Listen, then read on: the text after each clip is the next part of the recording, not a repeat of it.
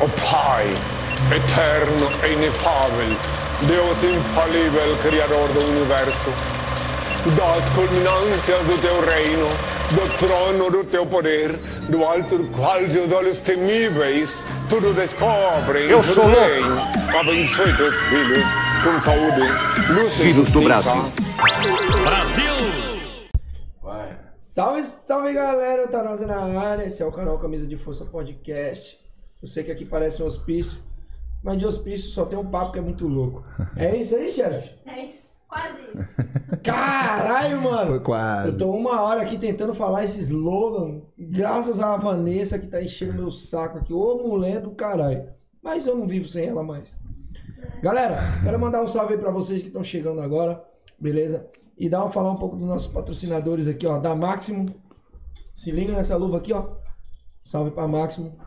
Você quer comprar qualquer equipamento da Máximo, usa o nosso cupom de desconto camisa 10 e você vai ter 10% de desconto. É só entrar lá no site lá www.maximo.com.br www.maximoshop.com.br, beleza? Usa o nosso cupom de desconto, você vai ganhar 10% de desconto. Ou seja, se você comprar 100 reais, 100 reais de compra, você vai ganhar 10 de desconto. Firmeza? A gente também tem o patrocínio aqui da Nakmoy Navarros. Sabe aquela, aqueles equipamentos top que você compra para treinar? E aquele cara que patrocina todos os eventos aí de São Paulo. O cara tá envolvido em tudo, cara. É o Kikão. Então você quer comprar um equipamento de qualidade, short, camiseta, luva, óleo, olhinho para passar no corpo aí para aquecimento aí, o cara tem esparadrapo. É só entrar no Instagram dele. O Instagram vai estar na descrição. Todos, os- todos os nossos patrocinadores, o link vai estar na descrição, beleza?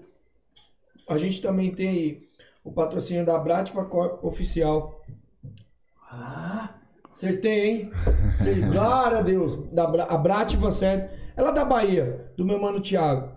Meu, você quer comprar uns equipamentos de qualidade também? Um topzinho? Show de bola? Entra aí, arroba Brativa Corp Oficial. Firmeza? Entra e fala que você viu aqui a, a live aqui no Camisa de Força Podcast, que ele vai te dar um descontão. Se você for do Nordeste, você vai ganhar de graça a entrega acima de 150 reais. Você não paga frete. Vai ser de grátis. Uh, frete grátis. Pessoal Se você morar fora do, do, do Nordeste, você vai ganhar 200, acima de 200 reais você ganha o frete grátis. Firmeza?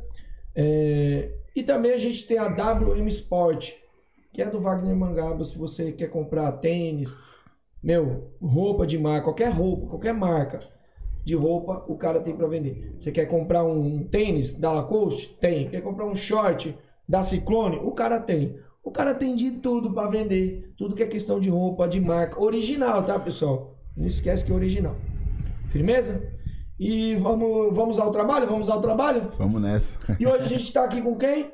O mano Caio Borralho, lutador, né? Eu Lutador. mesmo. MMA, kick, kickbox. Que mais Também, você já lutou? também. Judô, né? Já, é, eu fui atleta de judô minha vida toda, mas já lutei judô, jiu-jitsu, kickbox, muay thai, MMA amador, profissional. Acho que, é- é- acho que vai por aí mesmo. Lutou bastante coisa. É. Tá quanto tempo nessa parada aí?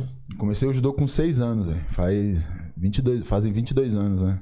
Mas aí eu parei, eu parei o judô com uns 19 e aí entrei no MMA. Então já tô no MMA já faz uns 9 anos já. Mas o judô, vo- você saiu do judô. Você saiu ou não? Você só simplesmente co- começou a treinar MMA e continuou no judô? É, eu continuei treinando um tempo no judô, mas assim que eu vim pra São Paulo, né? Tô aqui em São Paulo há sete anos, mas assim que eu vim pra São Paulo, eu, eu parei de treinar. Porque, pô, aqui tem muito treino pra fazer, né? Jiu-jitsu e tal, e eu também não tinha uma academia pra treinar por aqui. Sou do judô lá, lá do Maranhão, que eu treinava com meu sensei. Aí parei de treinar, mas eu era atleta de judô mesmo, fui pra treinamento de seleção, treinamento de campo, viajei já, eu, tipo, era atleta de judô mesmo. Mas Dedicava... você, você conseguiu uns títulos importantes com judô? Cara, nada muito grande assim não. Fui o, o campeão, bicampeão brasileiro regional. é, no, no Nacional fiquei em quinto lugar mesmo. No Nacional, que é o pra galera ir pra seleção e pra Olimpíada, essas coisas, fiquei em quinto lugar. Mas acima disso, nada, nada muito assim não. Mas é muito difícil entrar na disputa de judô? Eu não, não conheço nada de judô, É, cara. é esporte olímpico, né, cara? Então o nível é, é lá em cima. E também não tinha, acho que não tinha a maturidade de atleta que eu, que, eu, que eu tenho hoje, né? De, pô, de comer melhor, de treinar mais, de treinar fintas, de técnicas, de estudar um pouco mais. Eu não tinha tanto esse costume como eu tenho hoje, né? Então, acabou que no judô eu também gastava muito dinheiro do meu próprio bolso, assim, pra ir competir, eu que tinha que pagar. Não tinha muito esse lance do apoio, até por ser um esporte amador, né? Porque é esporte olímpico, né? Que teoricamente não se ganha pra, pra, pra lutar. Então eu resolvi ir pro MMA pra. Sempre gostei do lance de luta, do combate, e também é onde lá, é lá que tá a grana nos esportes de combate, né? Principalmente, assim. Então. Mas o, Então, o judô, caí de cabeça. Ele, ele, não sei aqui no Brasil, não sei por fora, mas aqui no Brasil ele não dá, não, não te dá uma estrutura? Não- você não consegue ganhar a vida como, como um judoca, que fala é judoca, né? É, é. Não- Na você verdade. não consegue ganhar um dinheiro, sobreviver da luta, não como treinador. Então, pô, cara, é difícil aqui, né? Você tem que ser contratado por algum clube, alguma coisa do tipo assim. E na época que eu fazia, eu fazia lá no Maranhão, né? A gente não tem tantas oportunidades, assim, de, de, de a galera ver a gente. Só quando a gente vai no Nacional. Mas, pô, uma competição que olham a gente. Então a galera daqui acaba que tem um pouco mais de oportunidade. E aqui tem os clubes, né? Tem o Pinheiros, que, porra, paga bem pra galera treinar. E geralmente a galera da seleção brasileira tá com. tá pelo exército, né? Então é sargento do exército e tal. E tipo boxe faz também. Os caras do judô, do, do exército é bem forte. judô, né? é. Tanto é que o, o da Cunha, o da Cunha foi da seleção brasileira de judô e ele era do exército. né? Aham. Ah, O, e o judô é o carro-chefe, né, das Olimpíadas, de, de medalha, de medalha olímpica, né, do Brasil. É o esporte que o Brasil mais tem medalha olímpica, né? Só esse ano agora em Tóquio que mudou pro boxe, né? O boxe conseguiu mais medalha que o judô. Mas o judô tem uma puta estrutura, os caras têm dinheiro, os caras da CBJ, tem uma estrutura, leva a galera pra viajar e tal. Mas, pô, você ser o melhor do, do país pra, pra viajar e estar na seleção é um trabalho difícil, cara. Tem é. esquema de, de faixa? É, no judô, Ou no não. judô ou é graduado ou não, ou não graduado, ou iniciante. O iniciante vai da branca até a amarela. Aí chega na laranja, verde, roxa, marrom e preta é graduado. Aí pode lutar com qualquer um. Aí só divide na categoria de peso, né? Categoria de peso divide normal. Bom, eu vi tem- na Globo tem um cara, tem um cara que eu vi que ele é tipo apresentador, esqueci o nome dele. Não sei se é do, acho que é do judô ele. Ele- Flávio Canto, Acho que é um alemão cabeludo. cabeludinho Faz- faz um encaracolado. Flávio Canto, é. Ele, ele era bom esse cara? Bom pra caramba, velho. Ele foi considerado o melhor atleta de Neuazá do judô no mundo por Neu dois quê? anos. Neuazá. Neuazá é a parte de chão. Jiu-jitsu, vamos, vamos dizer assim. Uhum. Então ele era o judoca com o melhor jiu-jitsu do mundo inteiro. Ele foi considerado uns dois anos seguidos aí. Foi. é, Ele também foi para duas Olimpíadas, né? Eu acho que ele não conseguiu nenhuma medalha olímpica, eu acho. Mas, pô, foi um expoente aí no meio do judô. Cara que todo mundo se inspirou nele bastante. É que você tá falando judô e, e ju- é judô, é judô e jiu-jitsu. Qual que é a diferença do judô e do jiu-jitsu? o- Eu sei que pra quem entende, tem muita diferença. Sim. Mas pra quem não entende, Sim, sim. os golpes ali, eu não sei se é válido golpe no chão, como que é feito. Como que é a diferença? No judô você já tem o jiu-jitsu dentro dele, né? Porque o judô também tem a parte de chão lá, que também vale basicamente as mesmas coisas do É o jiu-jitsu. É, O ippon é a queda. O ippon é a queda. Então você conseguiu jogar o cara de costas no chão, ele bateu costas no chão e você jogou com velocidade, com controle a queda, então ele é o ippon, que é o golpe perfeito. Certo. Aí tem, tem alguma, tinha algumas outras pontuações, mas agora mudou. Eles estão só com o Vazari, que é uma pontuação abaixo do Ipon. Que você joga o cara ou de lado, ou então quando ele cai de lado e Vem de vira. lado assim? É, se ele caiu de lado, de ombro. Ou então se ele cai de lado e vira também, também é considerado Vazari, que é quase um Ipon, mas não chega a ser um Ipon. Mas ainda tem o Ipom. Tem o Ipon ainda também, tem, tem. Tinha, ó, tinha quatro pontuações. Tinha Ipon, que era o golpe perfeito, acabava a luta. Aí É tinha. tipo um nocaute. Exato, exatamente. Mesmo que o cara não seja nocauteado, ele voltar, já era também? Já era. Caiu de costa no chão, bateu o braço, já era. Perdeu a luta. Você caiu. o, o objetivo do judô é esse: botar o cara de costa no chão. Mas se a luta se desenvolver no chão, seu objetivo é finalizar ali. Né? Só não vale algumas coisas de mão limpa, tipo mão de vaca, mata-leão, Mão de essas vaca é coisas. aquela que- É, na mão O assim. maluco do, Exato. jiu-jitsu ele fez em mim aqui. Eu falei, Exato, é foda. Machuca muito, cara. Você Machuca é muito. É. Isso daí fode a mão de qualquer um, né, mano? E estrangulamentos também de mão limpa, tipo mata-leão, sabe? Esgana-galo, essas coisas no judô não pode. Só pode estrangulamento assim, de. tipo, no clinch, aquele bagulho do clinch, assim. É, na costa, que o cara passa aqui e mata leão, sabe? Sei, sei. Então, isso não pode, porque é estrangulamento de mão limpa, né? E no, no judô você só pode estrangular com a lapela. É. No jiu-jitsu você já pode, né? Estrangular no nariz, você bota no nariz lá, o cara bate já era. No judô, se você estrangula o cara no nariz, alguma coisa do tipo assim, você perde ponto, você é punido. É, dura muito tempo? Um round de. de- é quantos rounds? É, na E minha como- época, é é então, esquema? na minha época eram seis minutos de luta. E aí tinham várias pontuações também. Hoje em dia o judô ele se desenvolveu para ficar uma coisa mais rápida e mais interessante pra galera que vê, né? Principalmente pra Olimpíada, porque se, se, se resume a isso. Então agora a luta. Também. É, a luta são quatro minutos agora. E eles tiraram as pontuações mínimas. Então tinha uma pontuação mínima que valia um ponto, que era o cocar. Cocar é quando o cara caía sentado. Aí começou a ter alguns caras sendo campeão do mundo, puxando a perna e o cara caindo sentado, porra, campeão do mundo. Aí os caras falaram, porra, o judô é mais bonito do que isso, do que só catar a perna, sabe? Tem umas quedas bonitas, então vamos valorizar isso. Aí tiraram o cocar, tiraram catada de perna, não pode mais catar na perna no judô, se catar na perna você é desclassi- Tipo, se Pegou na perna, na calça do cara, você é desclassificado. E aí, pro judô ficar mais Nem dinâmico. seja só na calça? É, não pode. Não pode tocar na calça. Então é. Mas se ele estiver no chão, também não posso. Não, aí pode. No chão pode. Você não pode tacar na calça pra derrubar ele. Ah, não pode projetar. Exato, aí pode. Segurar a calça, pode fazer o que quiser. Não normal. posso dar golpe de impacto também, tipo chute. Não, nada de soco, chute, nada disso. Nenhum Aí não rola golpe. uns dedos no olho sem querer na hora que. Ah, às vezes na hora de troca de pegada, né? Tem uns tapas, né? Aqueles uns tapão nas costas que às vezes os caras dão, às vezes uns telequete que a gente chama, né? Telequete. A gente pega meio assim, dá uma lapada assim no- no- na Mas orelha do cara. também, né? Faz, faz. você vai pegar, Ah, tem a maldade de competição, né? De você pegar mais forte, se impor ali no cara, né? Então, tipo, funciona, cara. Já vi Os caras vários caras, tipo, dando. Tipo, vai meter a mão Já, assim, já dá um já, já faz. ali. E tem uns caras que dão um migué contrário, né? Tipo, o cara pega assim, o cara já, tipo, bota a Finge mão na que- orelha e tal. Tem alguns juízes que dá, dá shido pro, pro cara. Shido é falta, né? Punição. Shido. É. E aí tem um juiz que dá punição pro cara. Tipo, um- uma malandragem que a galera usa muito é de raspa. Tipo assim, a gente tem muito os, os AX que chama, né? Que é tipo raspa, vamos dizer assim, rasteira. Que cata a perna, você dá um raspa no cara. E aí, às vezes, você vai dar esses golpes, parece um chute, né? Aí acaba chutando um pouco a canela. Se o cara também der um usa a parte de migué. dentro do pé, fala? É, é, a parte de dentro, a sola do pé, A sola do exatamente. pé. É, exatamente. Não Aí, as- mas às vezes pega com calcanhar, às vezes pega forte na canela.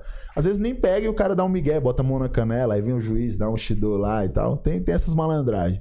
Os caras são bons disso. Pô, mano. Mano, mas você não tem vontade de competir? Eu sei que você tá fazendo MMA, você, você falou aqui pra mim que, pô, quero ser campeão do mundo e vai ser, eu acredito. Mas você não tem vontade de, tipo assim, por fora, não sei se pelo contrato você pode fazer lutas por fora, competir no, no, no judô por fora. Cara, eu tenho, eu tenho vontade de.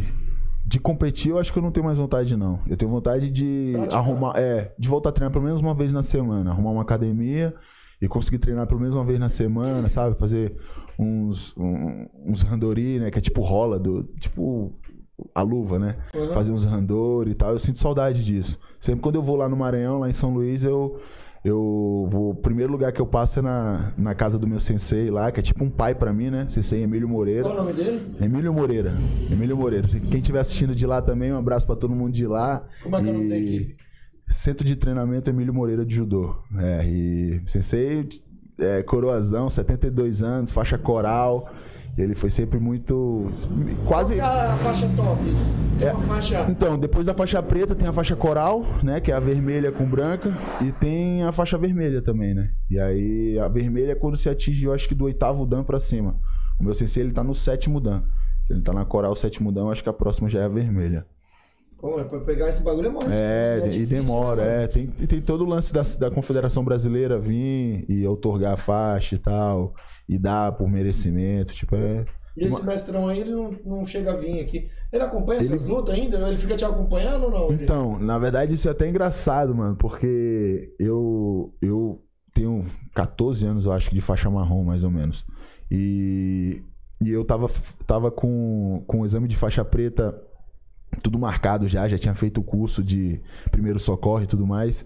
E aí eu Curso, então? curso de primeiros socorros, de história do judô, tem uma é meio burocrático pra vocês pegar Não a é faixa. só chegar Não, e dar a faixa, não. consegue dar um, Não. um katagatame. Prova dá- prática, prova teórica, escrita, tem, tem umas paradas assim. Eu já tinha feito quase que tudo, mas aí eu queria ir pro MMA, cheguei no meu sensei, meu sensei é tipo um pai pra mim, sacou? Tipo, pô, tô desde os seis anos com ele, já dormia na casa dele, acordava cedo pra treinar, tipo um paizão. E aí eu cheguei nele e falei, pô, sei, eu quero, quero lutar MMA, quero ir pra MMA, vou pra MMA e tal, mas eu tinha que te avisar, porque eu sei que o senhor não gosta, né? Ele odiava MMA, cara. É? Odiava, odiava. Até porque o lance do judô, né? Porque ser uma coisa purista, fora nada de violência e tal. Então a cabeça dele de, pro MMA acha que é só violência, né? E, e aí ele me cortou do exame de faixa preta, velho. Me tirou do exame. É, ia ser na outra semana, eu não fiz o exame. Tô até hoje aí na faixa marrom. Mas como é que tá Mas hoje em dia ele, pô, me apoia muito. Ele, inclusive, um dia desse me ligou meio chorando assim, dizendo que se arrependeu de não ter me dado a faixa preta e tal. Então, hoje em dia ele me, me assiste, foi na minha luta quando eu lutei lá no Maranhão também. Hoje em dia ele, mano, ele me apoia pra caramba, velho. Ele se amarra. E toda vez antes de lutar, eu sempre falo com ele, né? Sempre antes de subir, assim, eu tô lá no, no vestiário e quando eu não, quando eu não consigo ligar pra ele, ele me manda alguma mensagem, né? E a última mensagem que ele me mandou, porra, me deu muito foco, assim. É bom ouvir essa voz dele, que eu sempre ouvi minha vida toda. Então, ler aquilo ali foi, foi legal. E foi quando eu ganhei o cinturão do, do Future lá. Foi, foi da Ah, você hora. ganhou o cinturão do é, o futuro. né? Future, é, o Future. O Future é o maior evento de MMA da América Latina, né? Aí a minha última luta foi pelo cinturão dos, dos médios. E aí... Sua- mas sua família, ela não, ficou preocupada também? Não sei se tem família, nem Sim, sim, sim, tem sim. família, sim, pai, tá todo mundo lá no Maranhão. Pai, mãe, Como tio, avó, avô, de, "Ah, todo tá mundo. trocando porrada lá do outro lado do mundo, lá, meu filho. Hoje em dia, cara, eles eles eles estão bem de boa com relação a isso, né? Claro que eu acho que, pô, deve sentir saudade, deve sentir medo quando eu vou lutar. Minha mãe fica nervosa Uhum. pra caramba. Mas isso é uma coisa que, cara, eu não tenho o que reclamar. Eu tenho um apoio 100% da minha família, assim, em todos os quesitos. Seja financeiro, sempre tive apoio deles, principalmente no começo, quando eu cheguei aqui em São Paulo, né? Ninguém me conhecia. Apoio psicológico, né? Você não Apoio veio- aquele... Não tinha família a- aqui? Não, vim sozinho, velho. Foi. Tipo, Cheguei. Tinha um parente, um primo, uma tia, um... pra tu ficar? Não, não. Vem com a cara e a Vim coragem. com a cara e a coragem, vim, fiquei num, num. Tipo, uma república assim, chamada Casarão do Bexiga. Lá no Bexiga tinha, sei lá, mais de 150 pessoas, de Mas tudo como que é que foi jeito. esse, esse processo? Pô, já você não conhecia ninguém. Você queria fazer MMA. Então, você fez, não, eu pra lá, Não, não. casa. Então, foi assim. Pra encontrar alguém. Eu fiz minha primeira luta de MMA amador. Aí eu fui lá no Maranhão, né? Fiz lá de MMA amador e tal. Eu falei, mano, é isso aqui que eu quero fazer pro resto da minha vida mesmo. Eu já tinha feito uma luta de kickboxing amador Você também. treinava MMA. Lá você já tava treinando MMA. Exato, exato. Eu treinava judô, aí eu entrei pro jiu-jitsu. Depois do jiu-jitsu, eu fui pro Muay Thai. Fiz uma luta de kickbox com uns dois meses de treino lá. E aí depois já treinei pra minha luta de MMA. Aí em 2014 mesmo, eu fiz essa luta de MMA amador. Aí ganhei essa luta. Aí eu tava de férias com a minha mãe lá em Natal. E tava tendo um, papo com um cara que me patrocinava na época, a Pretória, lá no Maranhão. Você é... na Pretória? É, lá no Maranhão, que tinha a loja da Pretória, do Felipe. Um abração pro Felipe aí também. E ele me patrocinava lá com, com algumas roupas e também um espaço pra eu treinar lá. E aí ele fez o contato com o Wagner Mota. O Wagner Mota, ele é o treinador do Demian Maia, aqui em São Paulo. E aí eles fizeram o contato e quando eu tava de férias lá, o Wagner Mota me mandou uma mensagem no Facebook, eu lembro até hoje. E ele falando assim, Caio, a academia tá pronta, você pode vir pra cá quando quiser treinar. Aí eu cheguei na minha mãe e falei assim, mãe, eu Pode continuar. Vou... O tá, tá me incomodando. Toda hora, tec, tec. Aí eu cheguei na minha mãe e falei assim, mãe, tô indo embora. Os caras me falaram que a academia tá aberta lá, eu posso ir treinar lá com Demian Maia e tal. E, pô, vou, vou embora. Ela, Ih, tá bom, tá bom, beleza, beleza. Aí a gente saiu de férias, voltou assim, uma semana depois tava com minha passagem comprada já. Mas, Mas treinou, também- chegou a treinar com o Demian Maia? Pô, até hoje, treino com ele direto. Diretamente direto, direto, direto. Quarta-feira agora, nessa quarta, a gente fez, mano, um treino sinistro. Fizemos cinco rolas de cinco minutos. Mas foi... é Gil que você treina com ele? Gil, Gil, a parte no Gui, né? Parte sem kimono pro, pro MMA, né? O Demian, pô, é sem palavras. o cara é o, Jiu-jitsu, né, galera? Respeita o ele. melhor e o maior jiu-jitsu que o MMA já viu, acho que é o do Demian. Acho que não tem igual, não. E ele como pessoa? Porra, gente boa demais, tranquilo, concentrado. Porra, às vezes quando ele tá no treino, até o pessoal meio que confunde um pouco assim, acha que ele é meio metidão e tal, mas não, é que ele, pô, quando entra no tatame, cara, ele é um samuraizão, né? Então, e ele é assim na vida dele. Fora, pô, ele consegue brincar mais, trocar mais ideia, sorrir mais e tal. Mas Não o pessoal tem mais a visão dele mais serião mesmo. O Demian é mais sério, o Demian não é tão de brincadeira, assim, a galera tem mais. Mas depois que ele se solta também, ele é de boa. O cara é muito tem? gente boa. É lá na. A academia dele é lá na. A Vila Leopoldina, ali na, Impera, na Avenida Imperatriz Leopoldina. Demian Eu passo Maia. ali direto, eu acho que eu sei onde Demian é. Maia Jiu-Jitsu, é. Abriu agora um espacinho lá. Eu acho que eu sei onde é, porque eu trampo ali, né? Aham. Eu, eu faço o trampo no iFood, olha só. Pode crer. iFood, eu passo ali direto, é ali onde eu fico ali. Ali na, na, na, na perto do cemitério. Exato, é por ali. Exatamente, exatamente. É por ali, por ali. Pô, Academia mas e essa lá. rotina que tu faz? Pô, jiu-jitsu, MMA, que eu não sei como que funciona o treino de MMA.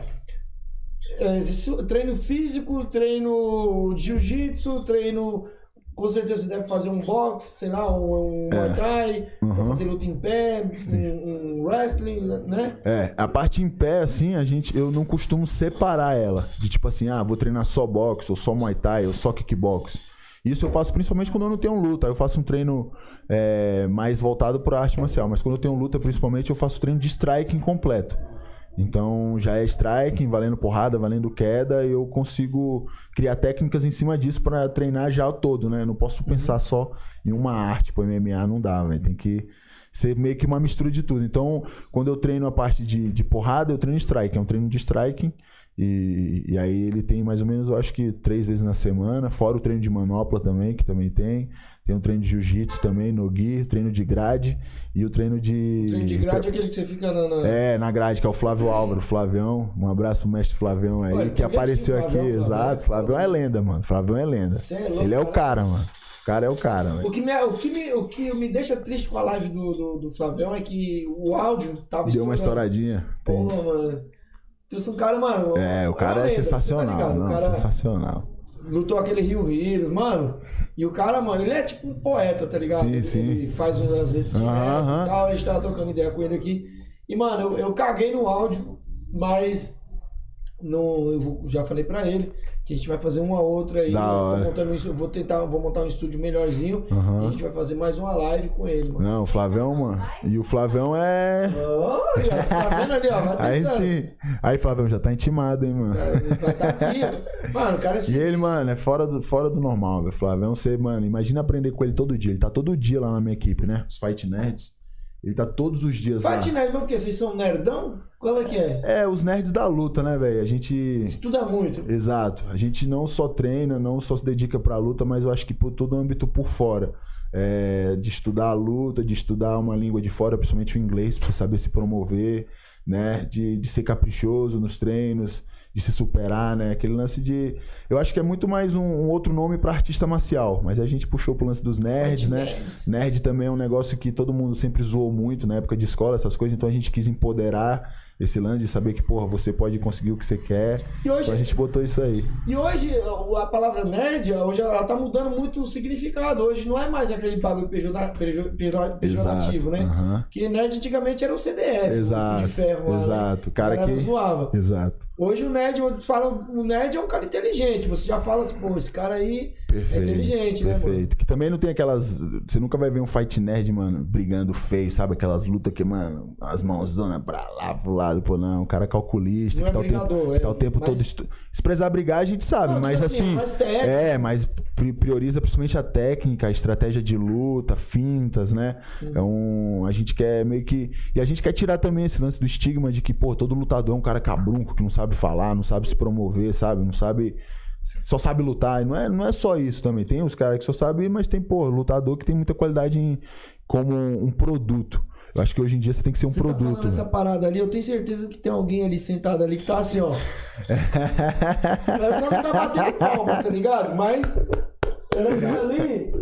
É, você você vibrou com essa ideia, né? Aquela palavra, Qual? vocês se enxergarem como produto. Exato, exato. Pô, eu acho que a mano. gente tem que se enxergar como isso cada vez mais, velho. Cada vez mais. Você, você, o evento precisa ver em você que ele vai vender as lutas que você vai participar.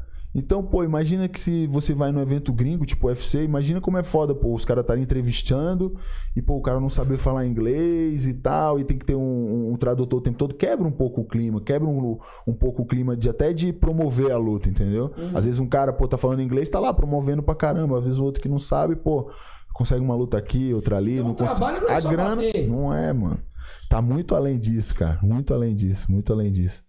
É, a, a gente disse nos Fight Nerds que assim, né? A, a- rotina de trabalho de um trabalhador normal é o quê? 8 horas de trabalho. Você, quando treina, a gente treina basicamente duas vezes por dia. Uma hora e meia cada treino, no máximo duas horas. Aí já vão dar quatro horas de trabalho. E as outras quatro? Como você quer ser campeão do mundo sem que você só trabalhe a metade do que todo mundo que trabalha às oito, você só vai trabalhar quatro porque você é atleta, só treina quatro. Então, cadê as duas horas de estudo todo dia, assistindo vídeo? Cadê as duas horas de estudando inglês todo dia? Eu acho que a cabeça do lutador tem que mudar, velho, sacou? Tem que mudar porque nós somos um produto, velho, e nós somos altamente vendáveis. Quanto mais a gente se vender, quanto mais a gente mostrar pras marcas e pros eventos que eles podem acreditar na gente como um produto mesmo, mais dinheiro a gente vai ganhar e mais eventos grandes vão querer a gente, né, mano? Então a gente tem que saber se promover. Eu acho que o lutador tem que enxergar desse jeito. Você vê os caras no YouTube aí, os caras só porque, pô, todo mundo vê e tudo mais, estão ganhando milhões com luta de boxe sem nem treinar boxe. Sacou? Então acho que vai além do só treinar, só lutar, só bater. Eu acho que isso é o mais importante. A gente não pode a perder isso. O foco principal é, É, a luta. O principal é ganhar a luta. Se você não ganha, você não aparece. Então, a primeira coisa é ganhar a luta. Depois você ganhou a luta, depois você apareceu, como você vai aproveitar essa seu hype, essa chance que você apareceu?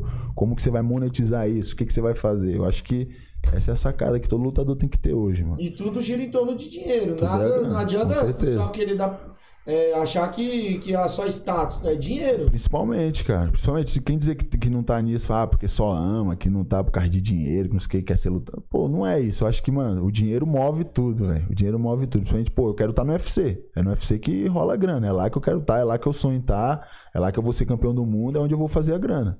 Você falou pra Então, mim que vai ser campeão do Eu mundo. vou, eu Você vou ser campeão. Acredito com todas as minhas forças, mano. Eu vou ser campeão do mundo. Tenho 28. Não importa quanto tempo demore, o que seja, mas eu, eu acredito que eu sou predestinado a isso. Porque é o que eu quero e é o que eu trampo todo dia pra conquistar. Então acho que a gente pode fazer nossa realidade, eh, nossos sonhos virarem realidade se a gente trampar pra- pra isso, tiver fé.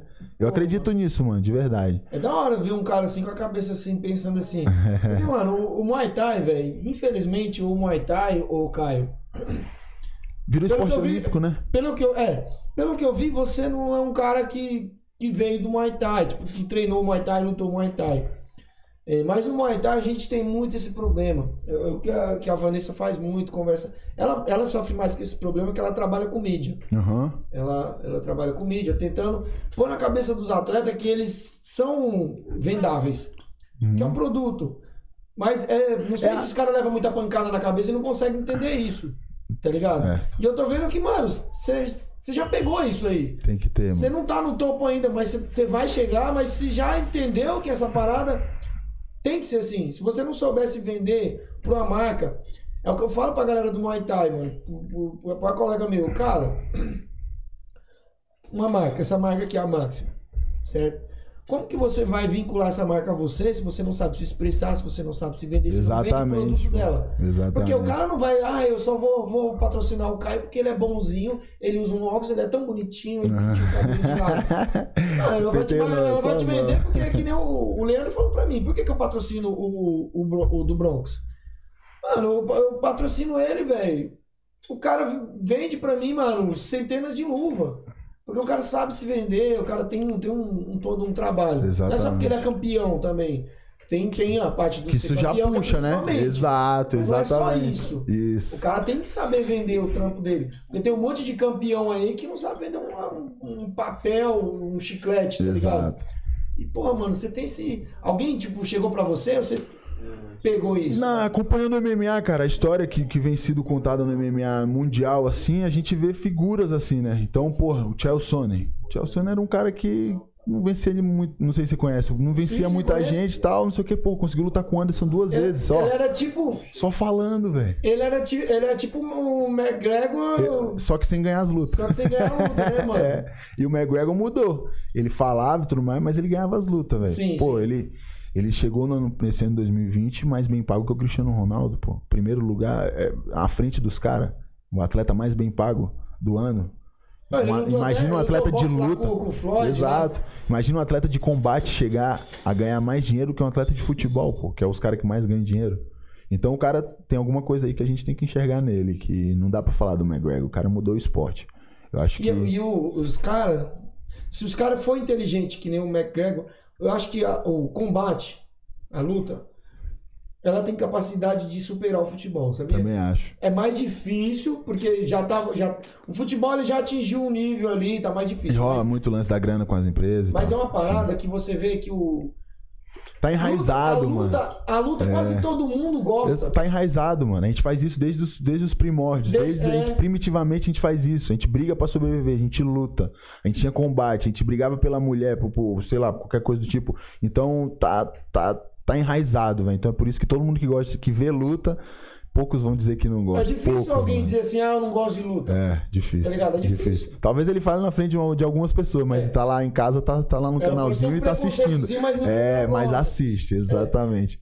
Veio aqui antes de você, veio o, o Marcelo Dionísio. E ele falou Engraçado parada- pra caralho esse mano. E ele falou uma parada que é, que, mano, que é verdade. Ele falou assim, mano, o cara saiu daqui, eu não sei quem que é. Ele falou, mano, o cara saiu daqui pra lutar com o russo. Você sabe que os russos são loucos.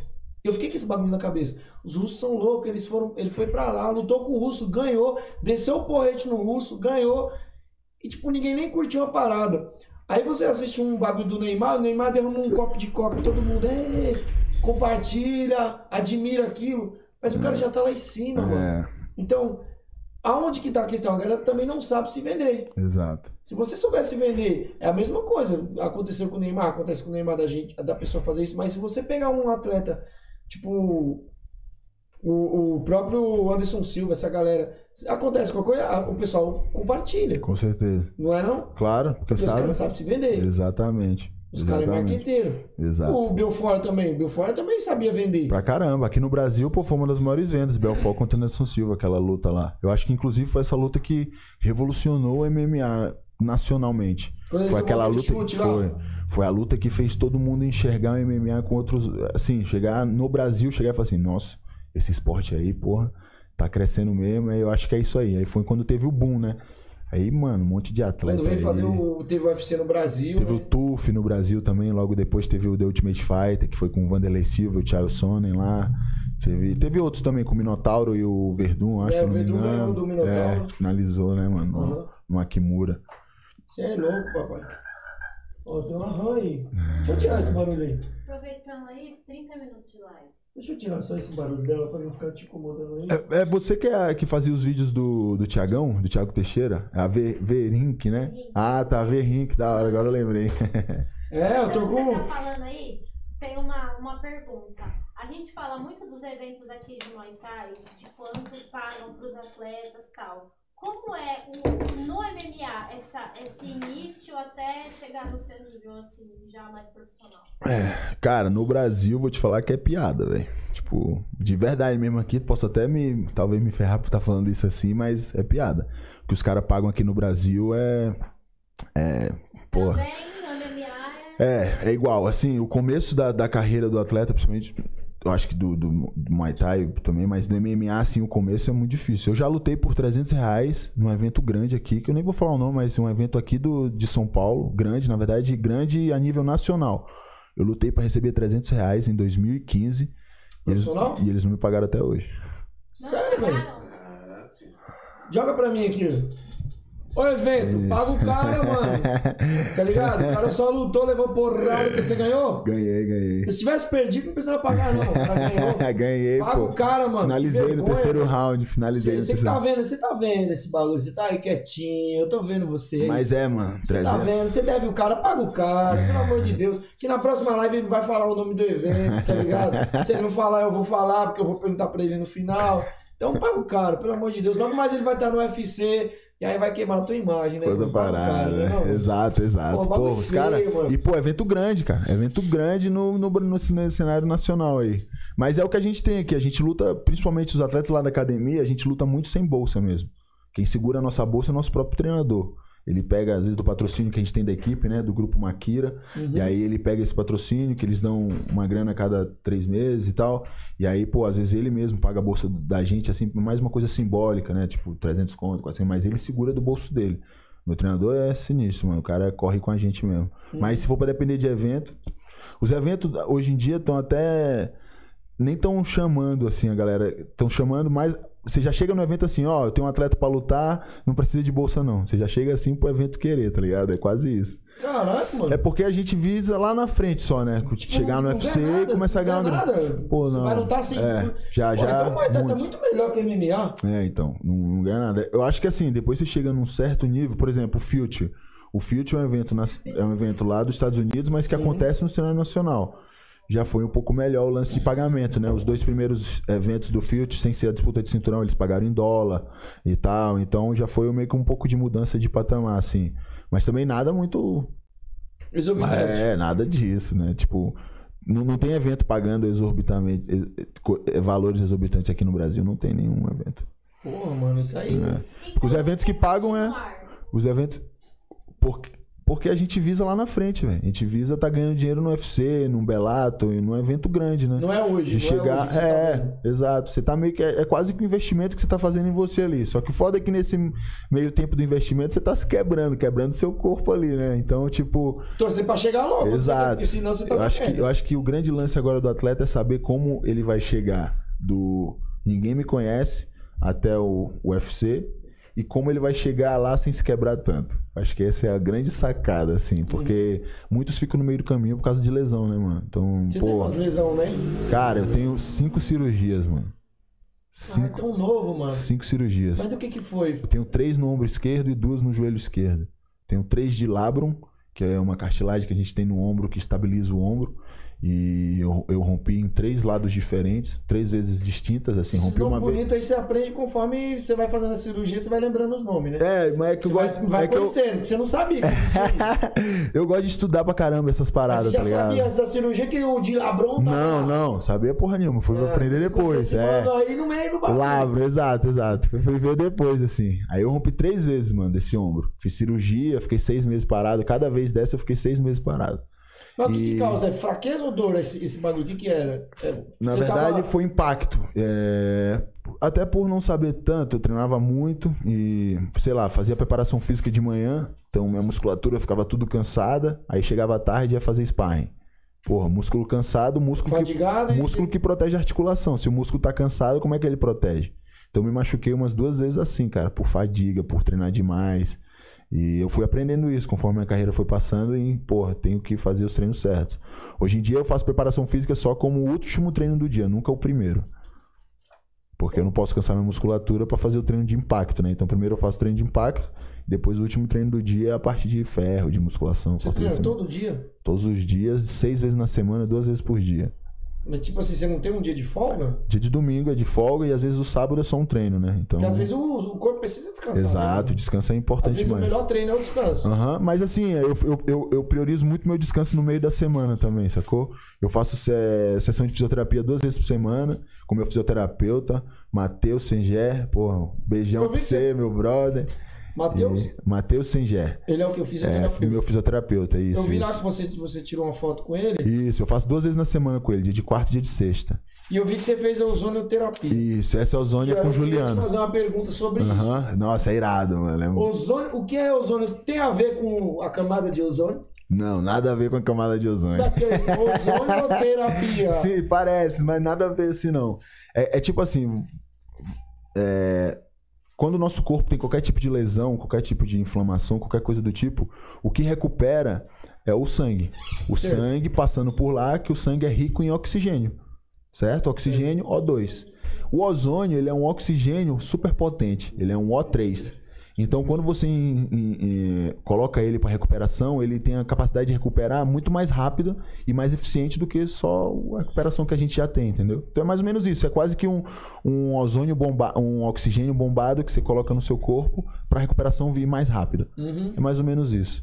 É um oxigênio super potente, uma molécula a mais de oxigênio. É caro esse- esses tratamentos? Tipo assim, Até mandar é- um é- salve pro Juliano, porque, mano, o Manda Juliano nunca, nunca me cobrou nada, Eu sempre me falar- Eu atendeu. ia falar uma parada pra você que eu queria trazer um cara desse aqui pra gente falar sobre esses tratamentos pra esporte. Pô, é só falar com ele, cara. Ele é um cara muito acessível, assim, gente boa demais. Meu irmãozão, se quiser, posso trocar uma ideia com ele, ele vem com certeza, eu quero certeza. trazer toda essa galera que tá envolvida com a luta. Aham. Não importa, não precisa ser necessariamente atleta. Um cara que trabalha igual ele, com certeza deve trabalhar com vários Sim, atletas. sim, sim. Ele, ele atende o Atala também, o Alex Atala. Não sei se vocês conhecem o Atala. O, o, o chefe de cozinha, que é faixa Ah, tá, preta tá, também lá do DM. É, ele atende o Atala, atende a galera da Evoque, daquela marca de óculos, atende Uhum. uma galera, uma galera boa aí.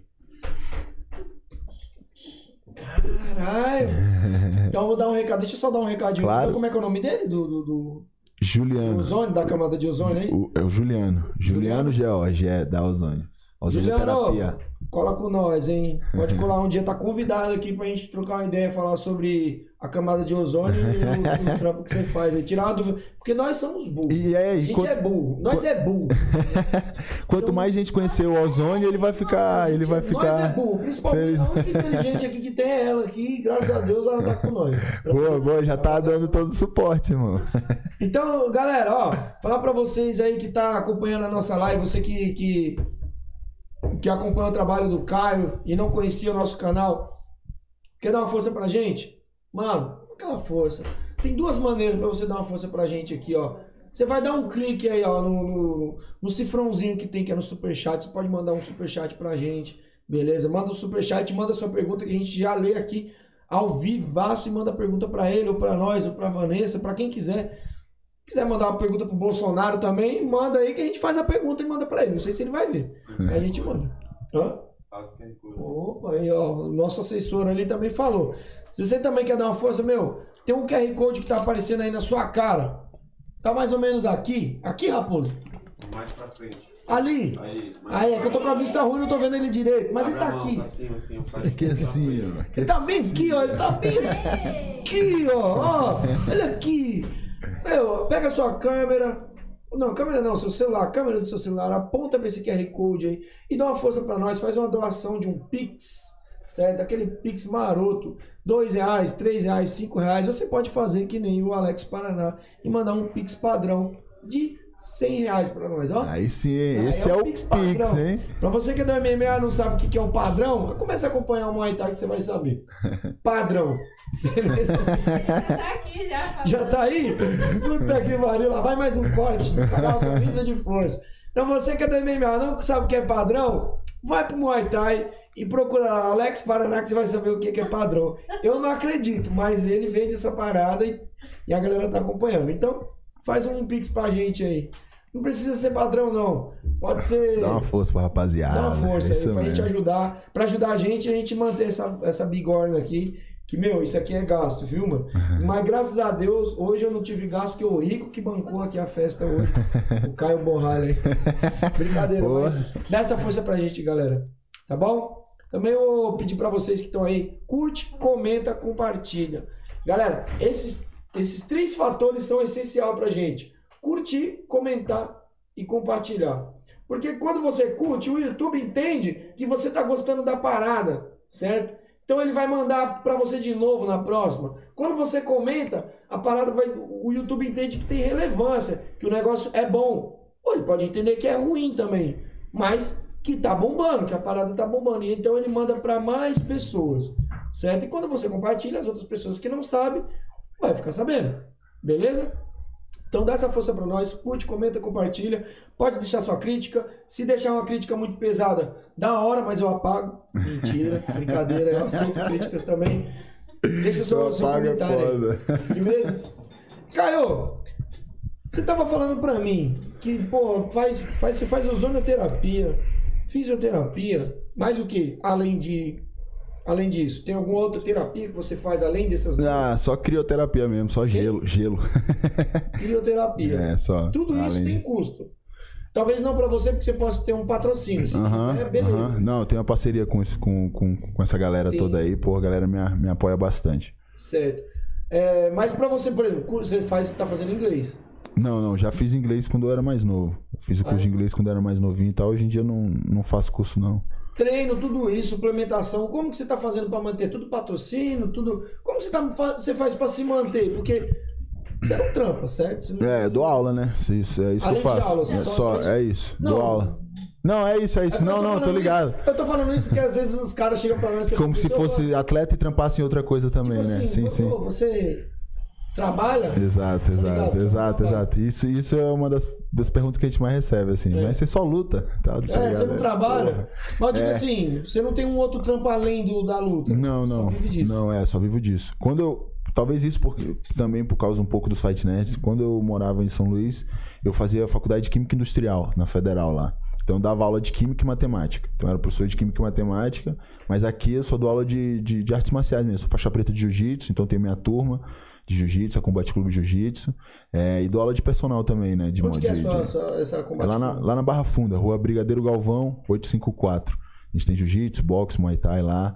E todos os professores são os atletas da academia mesmo, então você tem chance de treinar com um cara que tá vivendo. Ou seja, não chega um cara lá de paraquedas, lá de outra equipe dando aula. É vocês É, com a gente, exato. Não, com a gente. E a Tem equipe- metodologia de vocês? Exato, nossa metodologia, nossa equipe de professores. Aí a gente vai só atualizando isso. Por exemplo, é, eu, eu dava muita aula lá na academia. Eu parei de dar aula muito assim, que agora eu tô, pô, tem que descansar mais, treinar mais. Então já tô segurando um pouco de aula. E aí a gente vai ensinando os outros atletas que vão chegando a dar aula e tal, e a gente vai passando a metodologia. E assim é bom que a qualidade da aula nunca diminui, né? Sempre, Tem mais sempre se competidores mantém. assim, que nem você, que, que tá pra chegar? Porque você tá, Tem, pô, você, você tem. tá com o pé no, no UFC, né? Tô, Que a gente tô. vai já entrando nesse... Aham, aham. Mas tem, assunto. tem, tem, um, tem uma galerinha boa lá na academia. Estamos treinando bem, estamos formando uma equipe tá boa. forte? É, estamos formando uma equipe boa. E acho que, mano, não dura mais que dois anos pra estar pelo menos uns, uns três da equipe lá no UFC. Mulher também? Tem mulher também no- na, na equipe pra entrar também? ou não? Não, a gente tá sem mulheres na equipe. Só a única que foi fazer uns treinos lá foi a Glorinha de Paula, né? Que é da Shootbox, lá do Diego Lima, que, entra- que tá no UFC também. Uhum. E aí ela foi fazer uns treinos lá com o meu treinador também, alguns treinos só eles dois lá. Mas a gente tá sem, sem mulher ainda. Porra. Você tá... Então, já que a gente tá entrando nesse assunto, me diz. Você tá pra fazer uma luta agora fora do país, né? Você vai, É. vai lutar agora no... Como é que é o nome? No Dana White Contender Series. Caralho, mano.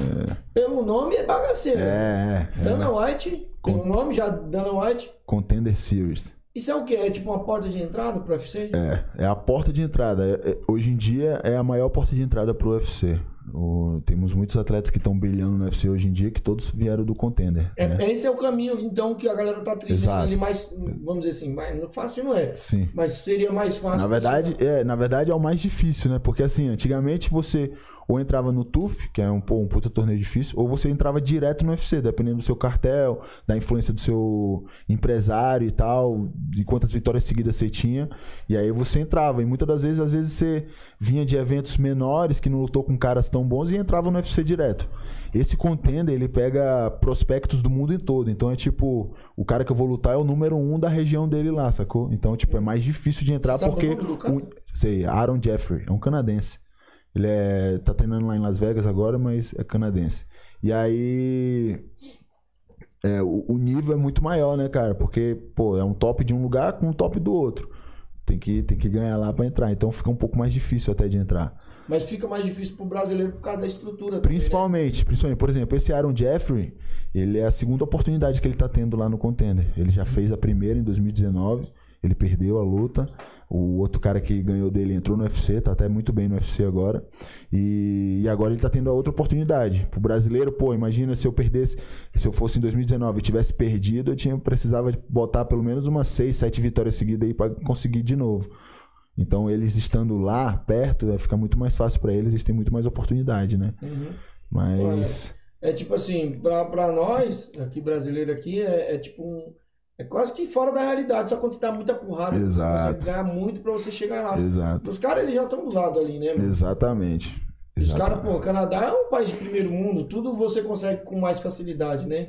A Aham. única coisa que você não consegue fácil lá é baile funk, mas o resto, É verdade. baile funk, o resto os caras conseguem, né, mano? Verdade, verdade. Lá é mais fácil, né? Tão perto, né, cara? Ele, por exemplo, ele tá treinando lá no FCPI, né? Que é o Performance Institute.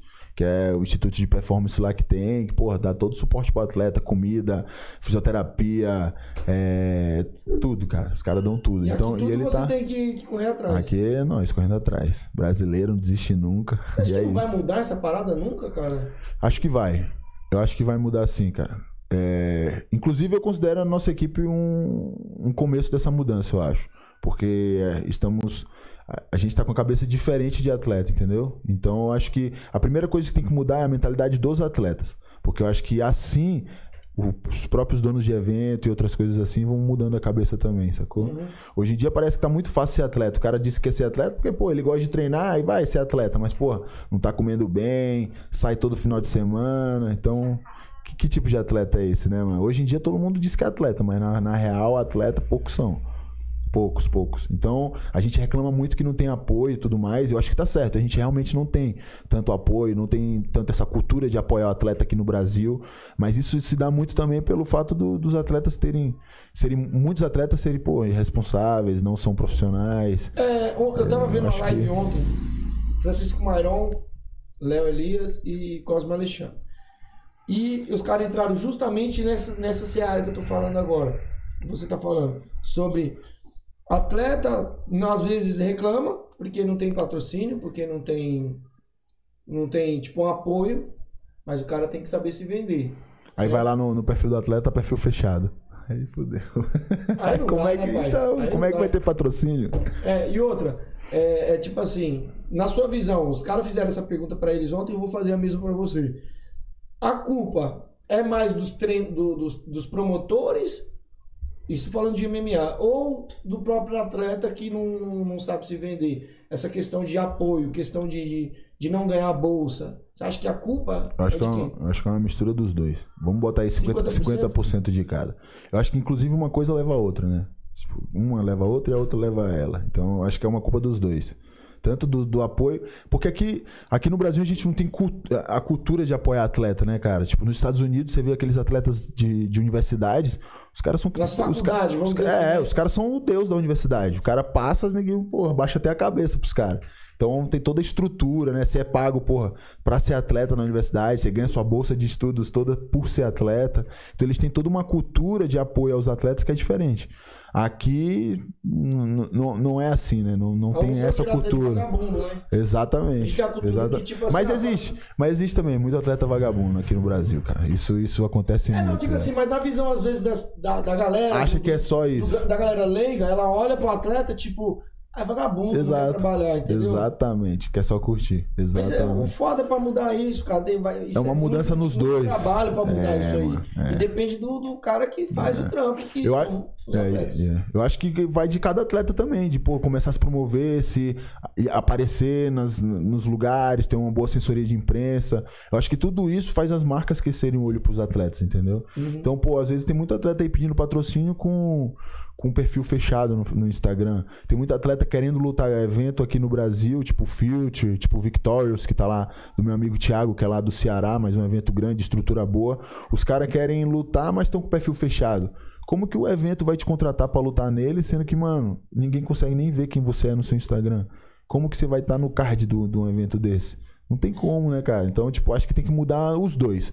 Tanto a cabeça dos promotores de pararem de, mano, querer ganhar muito dinheiro em cima dos atletas, porque os caras também são, também. são foda, velho. Mas também dos atletas também mudar um pouco a cabeça, se é, e dedicar mais, estudar mais, pô, virar realmente um produto, igual a gente tava falando mais cedo. Eu acho que a gente. Estudar o negócio, né, mano? Exato. A gente tem que se aprimorar tecnicamente, a gente tem que se- aprimorar como produto, velho. A gente tem que ser altamente vendável. Pô, mano, é da hora conversar isso. com o cara com a mente assim, mano. A galera tá precisando disso daí, a galera do Muay Thai. Ô, pai, abre a mente, pô. Essa galera do Ainda mais agora, cara, que o Muay Thai virou esporte olímpico, né? Como que foi isso? Eu não sei muito bem, assim, como Cara- que tá as regras, essas coisas. Mas, porra, agora virou esporte olímpico, eu acho que é uma boa oportunidade da galera do Muay Thai, principalmente, começar a se promover em cima disso. Sim, mas assim, eu vejo que vai ser bom por um lado, ruim por outro. Porque, cara, é assim, Mas você acha que tem como ser ruim? De algum jeito? Ruim? por um lado vai, Por quê? Ah, claro que não. por um lado vai. Ser Porque, tipo assim, Eu vou te falar aqui uma coisa, pronto, eu vou falar, Francisco Mairon, hoje ele é um dos top. Você acha que esse cara vai entrar na- nas Olimpíadas? Não vai. Vai ser bom? Vai ser bom por um lado? Vai ter visibilidade? Vai. Mas quem que tem que ir? Não são os melhores? Certo. Por que, que esses melhores não vão? Então, mas Não, aí. tudo bem, mas mas, aí o tá lance. vendo pelo lado, tipo assim. Então, mas ah, aí entra- visibilidade, é uma coisa. Mas aí entra no lance de profissional e amador. Então, tipo assim, os esportes olímpicos, eles são esportes amadores. Eles não são esportes profissionais. Então, eu acho que o que eles vão ter vai ser igual no boxe. Atleta que já fez luta profissional de Muay Thai não vai entrar na Olimpíada. Eu acho que vai funcionar desse jeito. Não sei, posso estar É que eu falando não besteira. muito de Olimpíada, mas, tipo assim, o que eu entendo é que vai ter visibilidade. Sim. Ah, vai falar Muay Thai, Muay Thai. A galera vai assistir aquilo.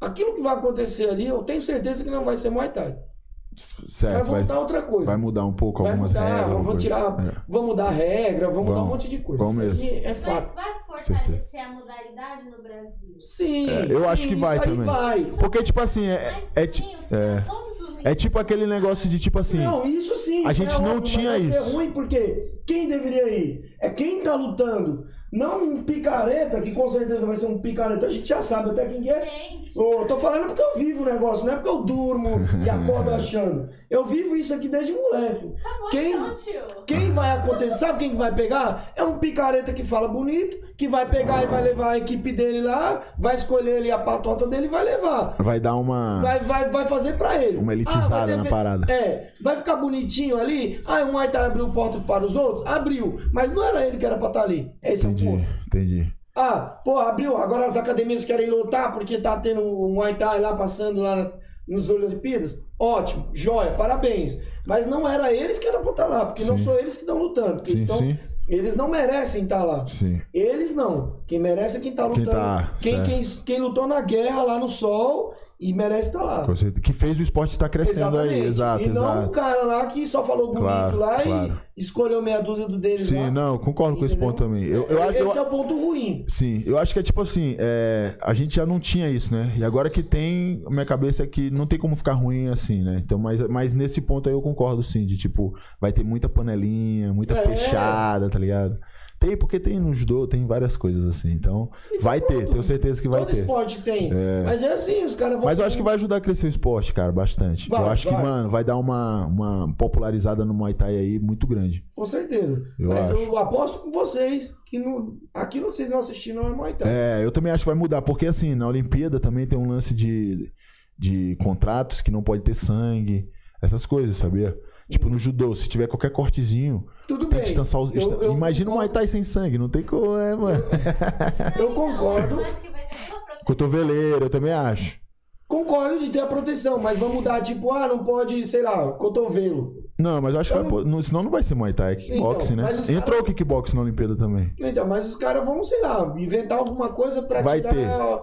Porque a Olimpíada Contundência, é o então- show. Exato. Vão tirar contundência. É o show, né? É, É. pra passar na TV. O bagulho ali na Olimpíada, eles não ligam pro esporte, eles ligam pra. É a transmissão. Então tem que tudo ser é, perfeitinho pra transmissão, sacou? O tempo certo. Por isso que diminuíram o tempo do judô, diminuíram algumas coisas, entendeu? Até para as pessoas entenderem melhor como que se pontua numa determinada arte marcial. Eu acho que, que, que a Olimpíada mexe mais nisso aí. EFN, você lembra do EFN? EFN foi EFN, eu sei. sei qual foi. O Ravi lutou, Ravi. Ravi, Ravi lutou Bruno com, com o Pacheco. com o Pacheco. Eu tava, eu tava nessa luta. O que aconteceu? Evento grande, bom evento, boa estrutura, Bom evento. mano. Aí o que aconteceu? Pegaram um cara, um pangaré de lagoa, botaram pra narrar. Aí o cara vem e me solta essa. Ai, aquilo que ele tá usando lá são adereços indígenas. Puta que pariu, mano! Você entendeu? Adereços indígenas. Já viu um índio andando com o Mongkong na cabeça, mano? Ah, não ferra, tio. Caralho, não tinha visto isso não, mano. Ah, o cara fala ao vivo no. no, no, no, no- Acho que foi no canal Combate. Olha, cacique, aquilo que ele o cacique. usando na cabeça é. O cara da minha equipe, né? O que ele tá usando são adereços indígenas. Ah, vai pra casa do caralho, tio. É esses caras que vão. É o cacique esses- que tá não, lutando, não, sei mano. se é ele que vai estar lá, mas são esse tipo de cara que vai estar fazendo a porra do trampo lá que, mano, que matam É. de vergonha. Entendeu? Aí a gente vai ter que fazer esse trampo na academia, de mudar a cabeça do cara, dizer aquilo não é aquilo. Vai abrir portas. Vai. Mas vai, vai trazer várias Mas quem é, pra tá, quem é pra estar lá fazendo o trampo não vai estar. É. Porque eu acho que quem devia estar lá, na minha opinião, poderia ser uma FEPLAN, poderia ser essas organizações, a FEPLAN, a própria MTI, que é, que é os caras. A MTI é uma equipe de arbitragem, mas poderia. Os caras podiam estar à frente disso. Que poderia estar à frente, poderia se organizar pra fazer isso, tá ligado? Só que, mano. Foda-se, Será? tá ligado? O importante é que eu quero fazer. Pra pra galera fazer pergunta. Ah, calma aí, vou- a gente vai mandar as perguntas. Só falar um pouco do patrocinador aqui, aí a gente entra nas perguntas. Galera, quero falar pra vocês aqui da NAC Moai Navals, Quem mandou pix? certo? Camila mandou pix. Ó, 50 reais. Caraca. Aí, galera, eu leio aqui, ó. Camila Pacheco. Camila Pacheco. Mandou um pix aqui de cinquentão aqui, ó. Você que quer dar uma força pra gente. Galera, Manda um pix pra nós aí pra dar um fortalecimento. A Camila Pacheco já participou. Corre lá depois pra assistir a live dela. Ela fez um, uma live aqui com a gente aqui, contou muita história. Ela botou a boca literalmente aí na, no Muay Thai. Então, Camila, brigadão. Você aí quer dar uma força também, pode aponta aí, ó, ou a câmera do seu celular aí pro QR Code que vai aparecer na tela de vocês e dá uma forcinha pra gente, beleza?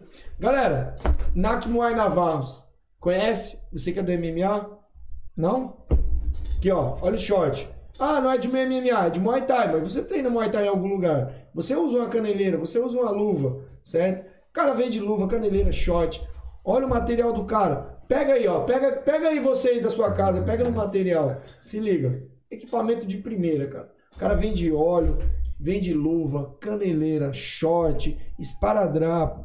Fora que ele também patrocina um monte de atletas e equipes e, e evento, cara. Então o trampo do cara é sinistro. Você quer saber como você faz para comprar um short desse? Dá um clique aí no, no link que vai estar na descrição do, do vídeo, tá? Arroba. O cara é fera, equipamento top, beleza? Vamos bate para as perguntas? É, tem duas perguntas, na verdade. Uma galera tá perguntando aonde vai passar sua luta.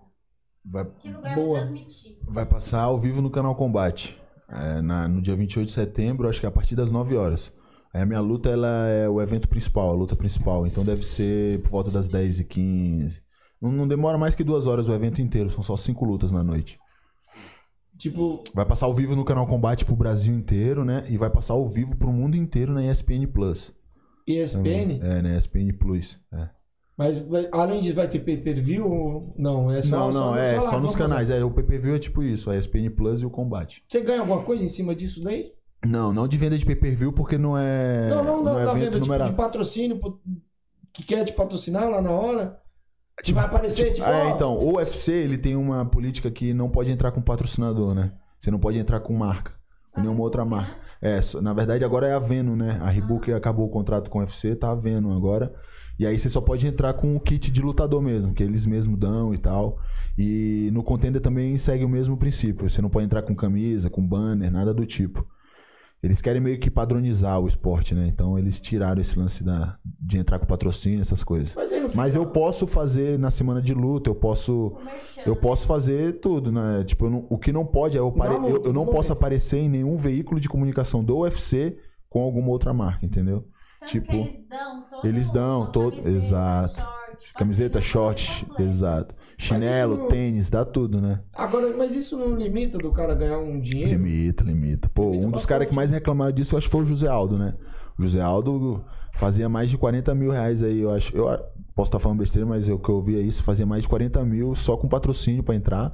E aí, quando o UFC cortou, ele não pode mais entrar com nenhum patrocínio em short, nada do tipo. Acho que ele perdeu uma, uma graninha, de ganhar uma graninha aí. Pô, mano, quantos atletas não, não, não faziam isso? É, então. e tem entrava muita- com aquele short com um monte de. Exato, com um monte de patrocinador e tal, Aquela exatamente. não, também não vai poder? O banner, exato, também não pode o banner, não pode nada. Eles querem padronizar o esporte, né? Mas Deixar um é negócio. tipo uma FIFA. É, deixar um negócio organizado, vamos dizer assim. Então eles tiraram todo esse lance das outras marcas no, no UFC. Mas assim, eu acho que por um lado é ruim, mas por outro, Ex- força o atleta pensar em fazer dinheiro de outra forma. Exatamente. No dia a dia. Exatamente. Não só Tipo, eu tô começando meu canal do YouTube, velho. Vou começar. E na hora que eu explodir, é o bagulho boom. Vem, vem um monte de gente que. Mas o cara. Tem que ter maneiras de estar tá rendendo de, alguma, de algum jeito, cara. Eu já vou começar essa semana aí, eu tô logo, vou logo lançar também. Ah, é logo mais. boa isso. De repente você não, tiver já alguém, aí alguém pra, pra dirigir a Só parada. pego as buchas. Só pega as buchas. Ah, então você não vai precisar dela, porque eu sou, eu sou bucha. Tu sou bem inteligente. Eu sou bucha, tá ligado? Só pega bomba. Eu. É o. Ela falou pra mim em off aqui que teve uns caras aí que dão trabalho. Eu não vou falar os nomes, não, senão ela vai ser mandada Melhor embora. O Léo, o Léo sossegou, falou mal de você pra mim. Falou que. Hum, você dá trabalho. Você tava na Tailândia, não tava não? Tava. Eu tava lá, né? Eu vi o, sei lá, com o Léo Elias fazendo uns vídeos e tal. Porra, ficou irado. Pô, tem Eu acompanho. O Léo, o Léo Elias eu. é um dos caras que eu mais acompanho. Eu não, Tá eu não acompanho, mas tipo assim, super o Muay Thai. Eu gosto de ver algumas lutas, gosto de ver o Senshai, acompanho o Senshai também, o Leite Sila, alguns caras assim, mas o, o treinador que eu acompanho muito é o Elo Elias. Pô, eu, eu aprendo muito vendo alguns vídeos dele lá, ele ensinando algumas coisas, algumas bases, sabe? Principalmente meu chute, meu chute foi um... Eu, eu tô... Quero, eu me machucava muito chutando. E aí eu comecei a ver um pouco do que o Léo Elias, como ele ensina a chutar, né? De manter o corpo mais contraído, equilibrado, sem abrir muito. Eu chutava, eu me abria muito, então machucava mais. Agora eu tô vendo os vídeos dele, tô começando a fazer um negócio Corrigir, mais né? corrigindo, então eu, eu senti que mudou muito meu chute depois que eu comecei a ver os vídeos dele. É louco, ele é fera. ele Não, o cara é assim. e- Cabeça do cara é diferente. E vendo o vídeo e você corrigindo a sua técnica, sendo online, dá pra fazer? não Dá, dá sim, dá sim. Eu, eu, eu, eu acho que na padrão, verdade ó, assim. padrão. Ah, eu Não, na do verdade- seu padrão. É, eu, eu- Ô, patrão! Depende muito de quem, de quem tá aprendendo também, cara. Eu acho que é isso. Não sei É. tá falando. Porque tem gente que, tipo assim, não tem uma coordenação motora bem desenvolvida, mano, não vai, não vai conseguir pegar nada com uma aula online, dificilmente. Porque Com certeza. Vai mais. Até risco de se machucar, vai fazer um chute, vai girar e gira por cima do joelho e tal. Então é mais difícil. Cai, Mas, quebra o braço. exato. Mas tem gente que, pô, já tem uma coordenação, já treina algumas outras coisas, é já. formar um atleta. né? Exato. É pra você corrigir. Iniciar no esporte, talvez, isso é uma boa, um bom início de esporte, talvez na internet, é uma boa. Eu eu estudo muito um cara do jiu-jitsu que chama John Danaher. Ele é um cara que ele, que ele faz o jiu-jitsu parecer um jogo de xadrez. Ele explica tudo, porquê, como chegar lá, o porquê disso e aquilo. Eu tenho. Eu acho que eu tenho seis DVDs dele. Cada DVD tem oito horas de vídeo. Você e assisti fica inteiro, todos os seis. Nerdão mesmo. então você Nerdão faz mesmo. jus ao nome da equipe. Exatamente, exatamente. Passo horas vendo o vídeo. pose de nerd aí que a galera tá falando. Aqui, ó. é o A óculos, galera pô. tá falando no É. Então faz de novo aqui que a gente É a pose do nerd aqui, ó.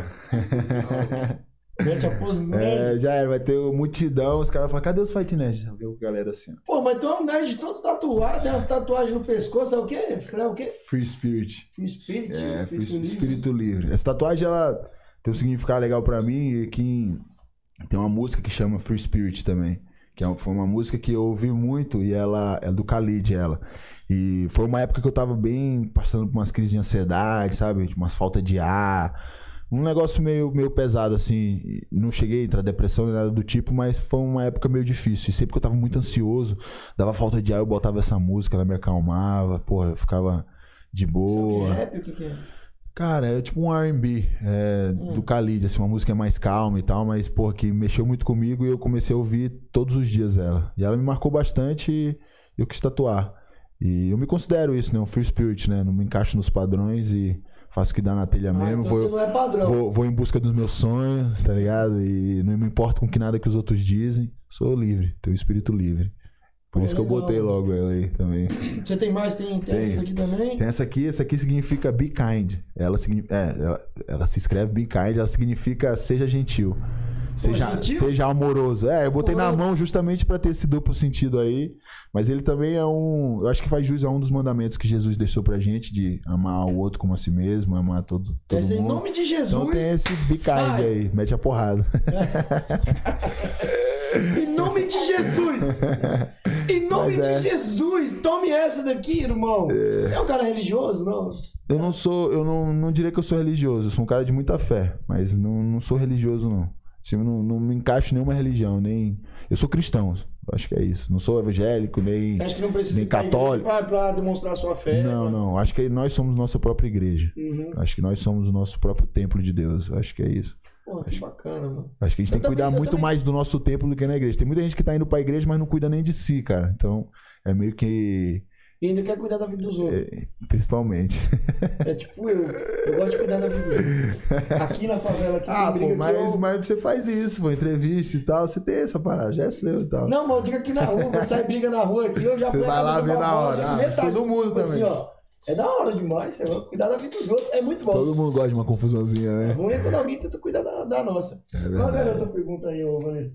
Não, era só essa que a galera tá falando da posição de nerd. aí. É, da pose do nerd, que é essa aqui, assim. Você chegou a falar com, com, com o Dana White? Ah, Não. Já chegou. Vocês não conseguem ter um contato com ele? Não. Porque na nossa mente, assim, a gente fica pensando, pô, o cara vai participar. Eu acho que ele tem um. Então, eu acho que agora, essa vez que eu for, eu vou lá agora dia 21, sexta-feira eu tô indo pra Vegas, né? E aí eu acho que nesse momento que estão lá, talvez ele passe, assim, deve se encontrar alguma coisa, mas eu não sei não. Mas ele vai assistir? Ele assiste ao vivo, assistir. ele tá lá sentado e você tá lutando aqui, ó. É tipo isso. O show é o nome dele, né? Então é ele assistindo. Ele fica lá assistindo. Ele fica lá assistindo e aí você ganha, impressiona ele, no final do programa ele te dá o contrato. Pô, se, se, tipo assim, perguntar pra mim, você conhece o Dana White? Conheço. Pergunta, conhece o José Aldo? Conheço. O, Sony? Conheço. Mas, Mas tu, não- tu sim, liga, sim. tu assiste, você conhece o... Agora você vai acompanhar sei mais quem, por minha quem, causa, do quê, vou acompanhar. Por minha causa você vai Então, acompanhar. Tipo assim, nunca foi a minha praia, tá ligado? Aham. Mas, enfim, bolsa. É, no... já é outro nível, né, mano? No UFC já é outro nível. Lá Como bolsa. que eles pagam? Eles pagam pra você tanto pra lutar, tanto pra... É, por exemplo, essa, essa do Contender Series, eles pagam a bolsa pra lutar e o dobro pra ganhar. Tem no contrato, você não pode falar Tem- o preço? Não, eu posso, é 5 mil dólares pra lutar Caraca. e mais 5 se você ganha. Então dá 10 mil dólares no total. Isso na primeira luta. Agora nesse É. contender. Nesse contender, exato. Aí depois disso vai subindo, né? Vai. Pô, às vezes você tem um salário de 20 mil dólares, se ganhar vai mais 20, aí dá 40 mil dólares. E aí tem os prêmios de performance da noite, que é de 50 mil dólares. E também tem o do patrocinador, né? Que é a Venom agora. Então eles. Se você tem de 0 a 5 lutas, de 1 a 5 lutas no UFC, eles dão um valor. Se você tem de 5 a 10 lutas no UFC, eles dão mais. De 10 a 15 mais. Mais que 15 lutas, eles dão bem mais.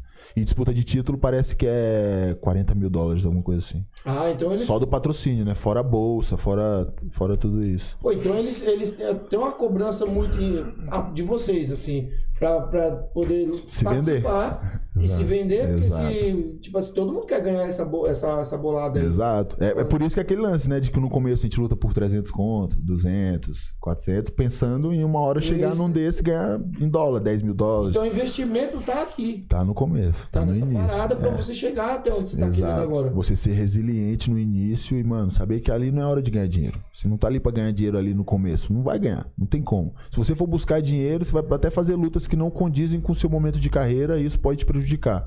Então eu acho que no começo é você se, se preocupar em se estabelecer tecnicamente, ter uma boa base de luta, de todas as artes marciais, principalmente do jiu-jitsu, MMA, e, depois, depois você, você, você, tá lutando evento grande, entendeu?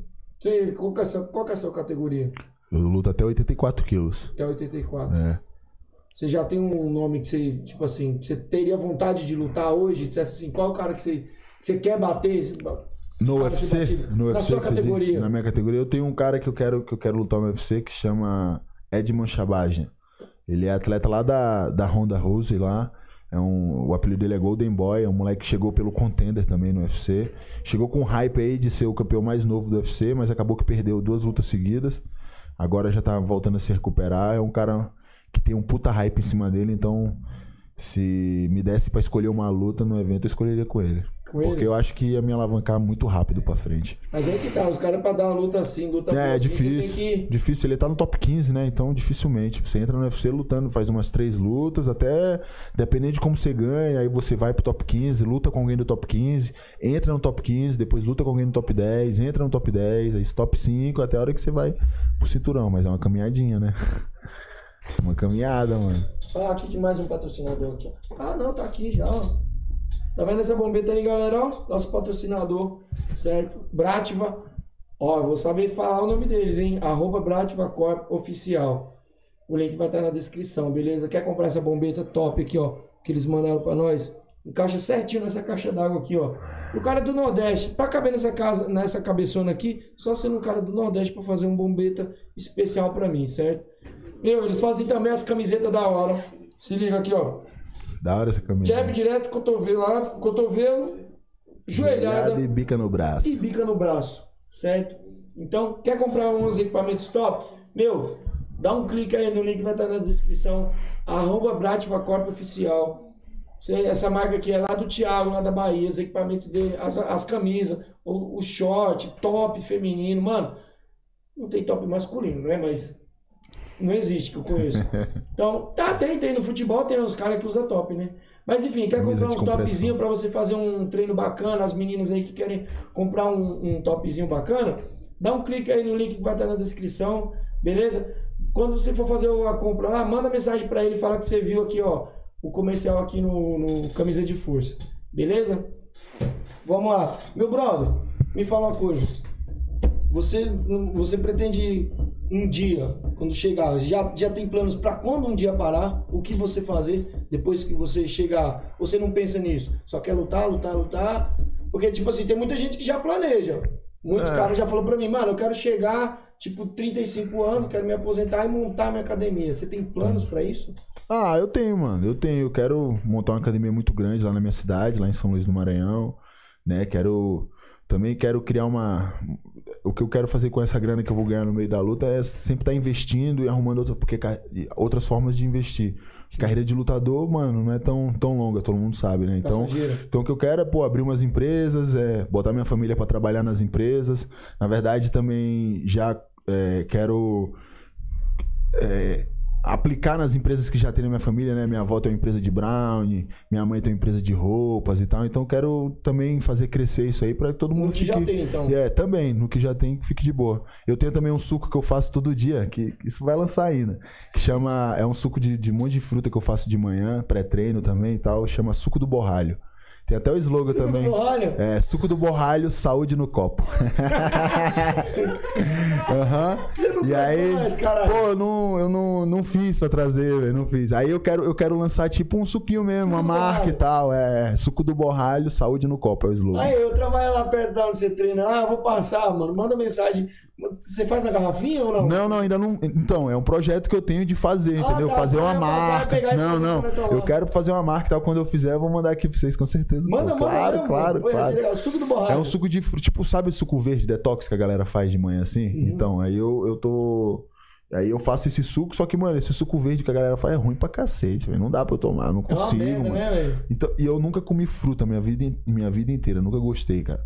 E aí eu comecei a saber que, pô, eu preciso de fruta no organismo e tal, mas eu não consigo comer. Vou fazer o quê? Vou botar tudo no liquidificador, bater essa porra toda e vou tomar, irmão.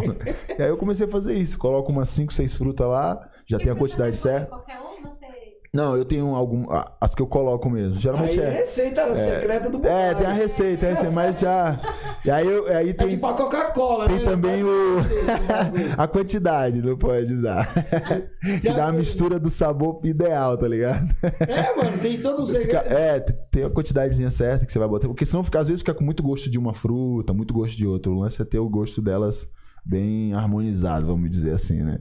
E Aí você, você pretende, tipo assim, fazer a parada. fazer, você, comercializar e tal. Exato, é. Ser, ser só a primeira empresa com o nome Borralho. Eu quero fazer um monte de empresa com esse nome. O Borralho ser uma corporação Vários com setores. vários setores, um monte de empresa. Eu acho que Borralho é. açaí, borralho Exato, camisa, boa- borralho, borralho é, chave de fenda. Exato, vou, vou fazer em cima do, do nome, fazer a galera ver isso aí. E eu quero isso, mano, pra me dar estabilidade mais na frente, né? Tipo, eu acho que eu devo que, o quê? mais uns 10 anos sendo atleta. Tenho 28, acho que não, mais que 38 não dá pra lutar MMA, não. Tem vários caras que lutam, mas eu acho que você tem que saber a hora de parar, tá Então, eu ligado? até os 40 É, então, né, mas vai- passou por várias coisas fodas no final da carreira que não precisava, né? É, então, então tipo, tem isso, esse lance de saber parar, eu acho que é importante. Não sei se eu vou saber parar, né? A gente fala, fala, mas na hora que chega é que a gente vai saber. Porra, você quer parar e lutar, mas tem uma luta com 500 mil dólares pra você fazer? Você pararia? Pô, meu irmão, Você entende? até É foda, treinar. exatamente. Quanto? Então. 500 mil dólares? Exatamente, pô. Então, tipo assim, não dá pra saber, né? Mas assim, eu quero, quero me aposentar por cima, assim, quero já ter, pô, cinturão do evento. É, se tiver dois cinturões do UFC, melhor ainda. É um, um dos focos também. Mano, eu quero que se você. Um dia. Pai, Alumeia, pai, cabeça desse menino. Ele ganhando o cinturão do UFC. Não vai no flow, não, igual o. Vou vir aqui, pô, cam- no camisa do podcast, pô, mano. Que é nóis, Tá pô. ligado? Eu quero quebrar o flow, mano. Da hora. Quero quebrar o flow, tio. Você é otimista. Lógico, mano.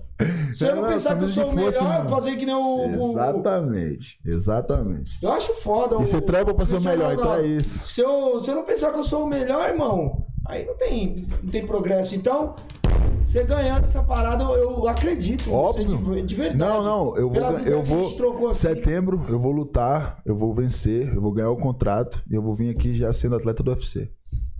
Caralho, mano. Aí, É eu isso. quero ver, mano. É isso, vai Atleta, Você vai ser acontecer. o primeiro atleta do UFC, mano. Que vou bagulho. Você que aqui no camisa de força, exato. Setembro você luta, setembro você ganha, e aí quando você for. O que, que vai É só a acontecer gente depois marcar, irmão, já era. Depois que você lutar lá, tem o já. Se você ganha, ganha, você então. vai ganhando. O que, que os caras já têm pra você? Então, Tipo, nem penso nisso, na real. Só tô pensando na minha luta e ganhar ela. os Depois não, eu acho que, você tipo. não- os caras não já te deixam pré-determinado, ó, você Depende. ganha dessa luta, você já tem um compromisso. Então, assim. depende. Se, pô, às vezes já teve atleta do contender que ganhou a luta rápido, não se machucou. E tinha um UFC uma semana depois. Os caras já mantêm ele lá, chama. Você quer lutar? Quero. Já se mantém lá e já faz a primeira luta do UFC, entendeu? Então, tipo assim, depende muito como vai ser a luta, como ela vai se transcorrer, se vai machucar muito, se não vai. Eu prefiro não pensar muito no depois, não. Eu gosto de pensar muito na luta, o meu objetivo é ganhar ela. Focar Tem que ganhar a luta, mano. Ninguém vai lembrar de quem perdeu. Tem que ganhar. Depois o marketing todo ele vai se fazendo assim. Sacou? Pô, ninguém, vai, ninguém vai lembrar de quem perdeu. É, É nesse esse esporte tem isso, cara. Infelizmente a gente tem isso. De tipo. É ingrato, né, Exato. parte, né? Ninguém lembra de quem perde. Você tá, mano, de 5, 6, 7, 8 vitórias seguidas, você perdeu. Ixi. Quem foi José Aldo e hoje quem é José Aldo? Exatamente. Não é, não é foda, mano? Você olha pro Exatamente. José Aldo hoje, você, cara, você não acredita Exato. Que esse cara foi o José Aldo. E hoje você olha assim, o cara, tipo, parece que, Pô, ficou 10 anos sem perder. parece que deram Imagina isso. resetada no trampo do cara, né? Exato. Esqueceram quem O José Aldo é um grande exemplo disso de. de- pô, não- eu acho que, tipo assim, eu não tenho o que falar do José Aldo, né, mano? Eu seria, sei lá, um escroto se eu viesse abrir a boca pra falar mal dele aqui, porque o José Aldo é um ídolo, ganhou tudo aí, passou 10 anos invicto. Mas imagina o José Aldo falando inglês. O que ele poderia ter feito. Com, É. De grana, na carreira, de marketing, de promoção de luta, de tudo. Ele perdeu um.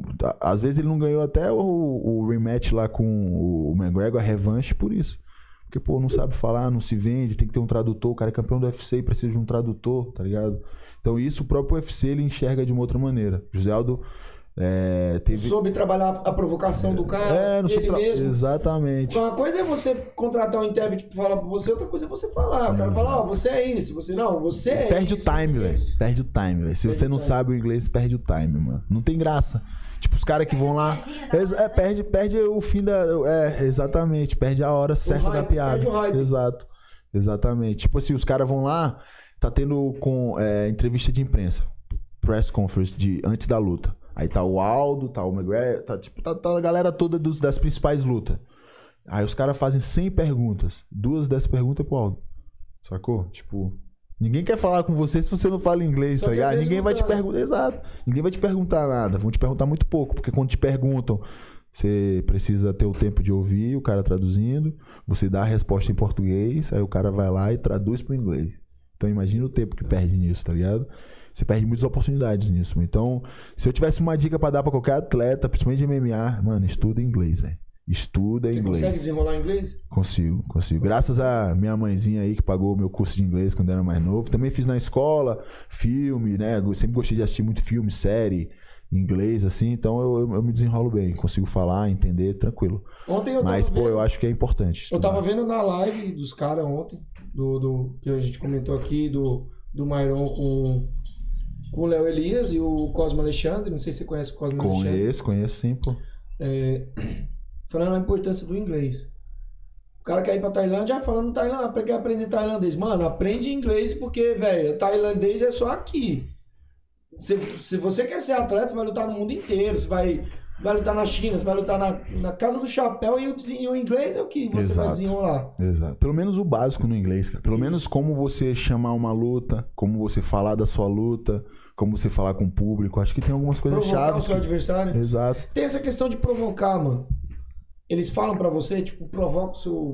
Tem essa parte. É, essa nesse lance do cara... contendo, o que eu já ouvi é que, é, como é um evento pra entrar no UFC, os caras botam muita pilha pra você dar show, né? Então fala assim, mano, você tem que arrebentar, é a oportunidade da sua vida, você tem que ganhar bem pra ganhar o contrato. Então os caras ficam jogando isso na sua. pilhando você. Exato, a noite inteira, E mas você é consegue aqui. incorporar isso no seu produto atleta? Co- Se alguém Incorporar a falar- provocação, Se né? alguém falar, olha, hoje você tem que ser um pouco mais provocador, você consegue incorporar É, eu- no eu seu produto? Consigo, consigo. Eu acho que o grande lance é não ficar uma coisa forçada ou exagerada.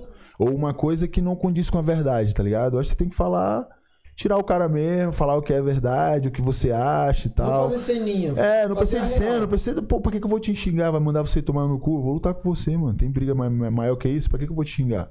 Eu vou falar que, mano, você é baixinho demais. Você tem o queixo muito.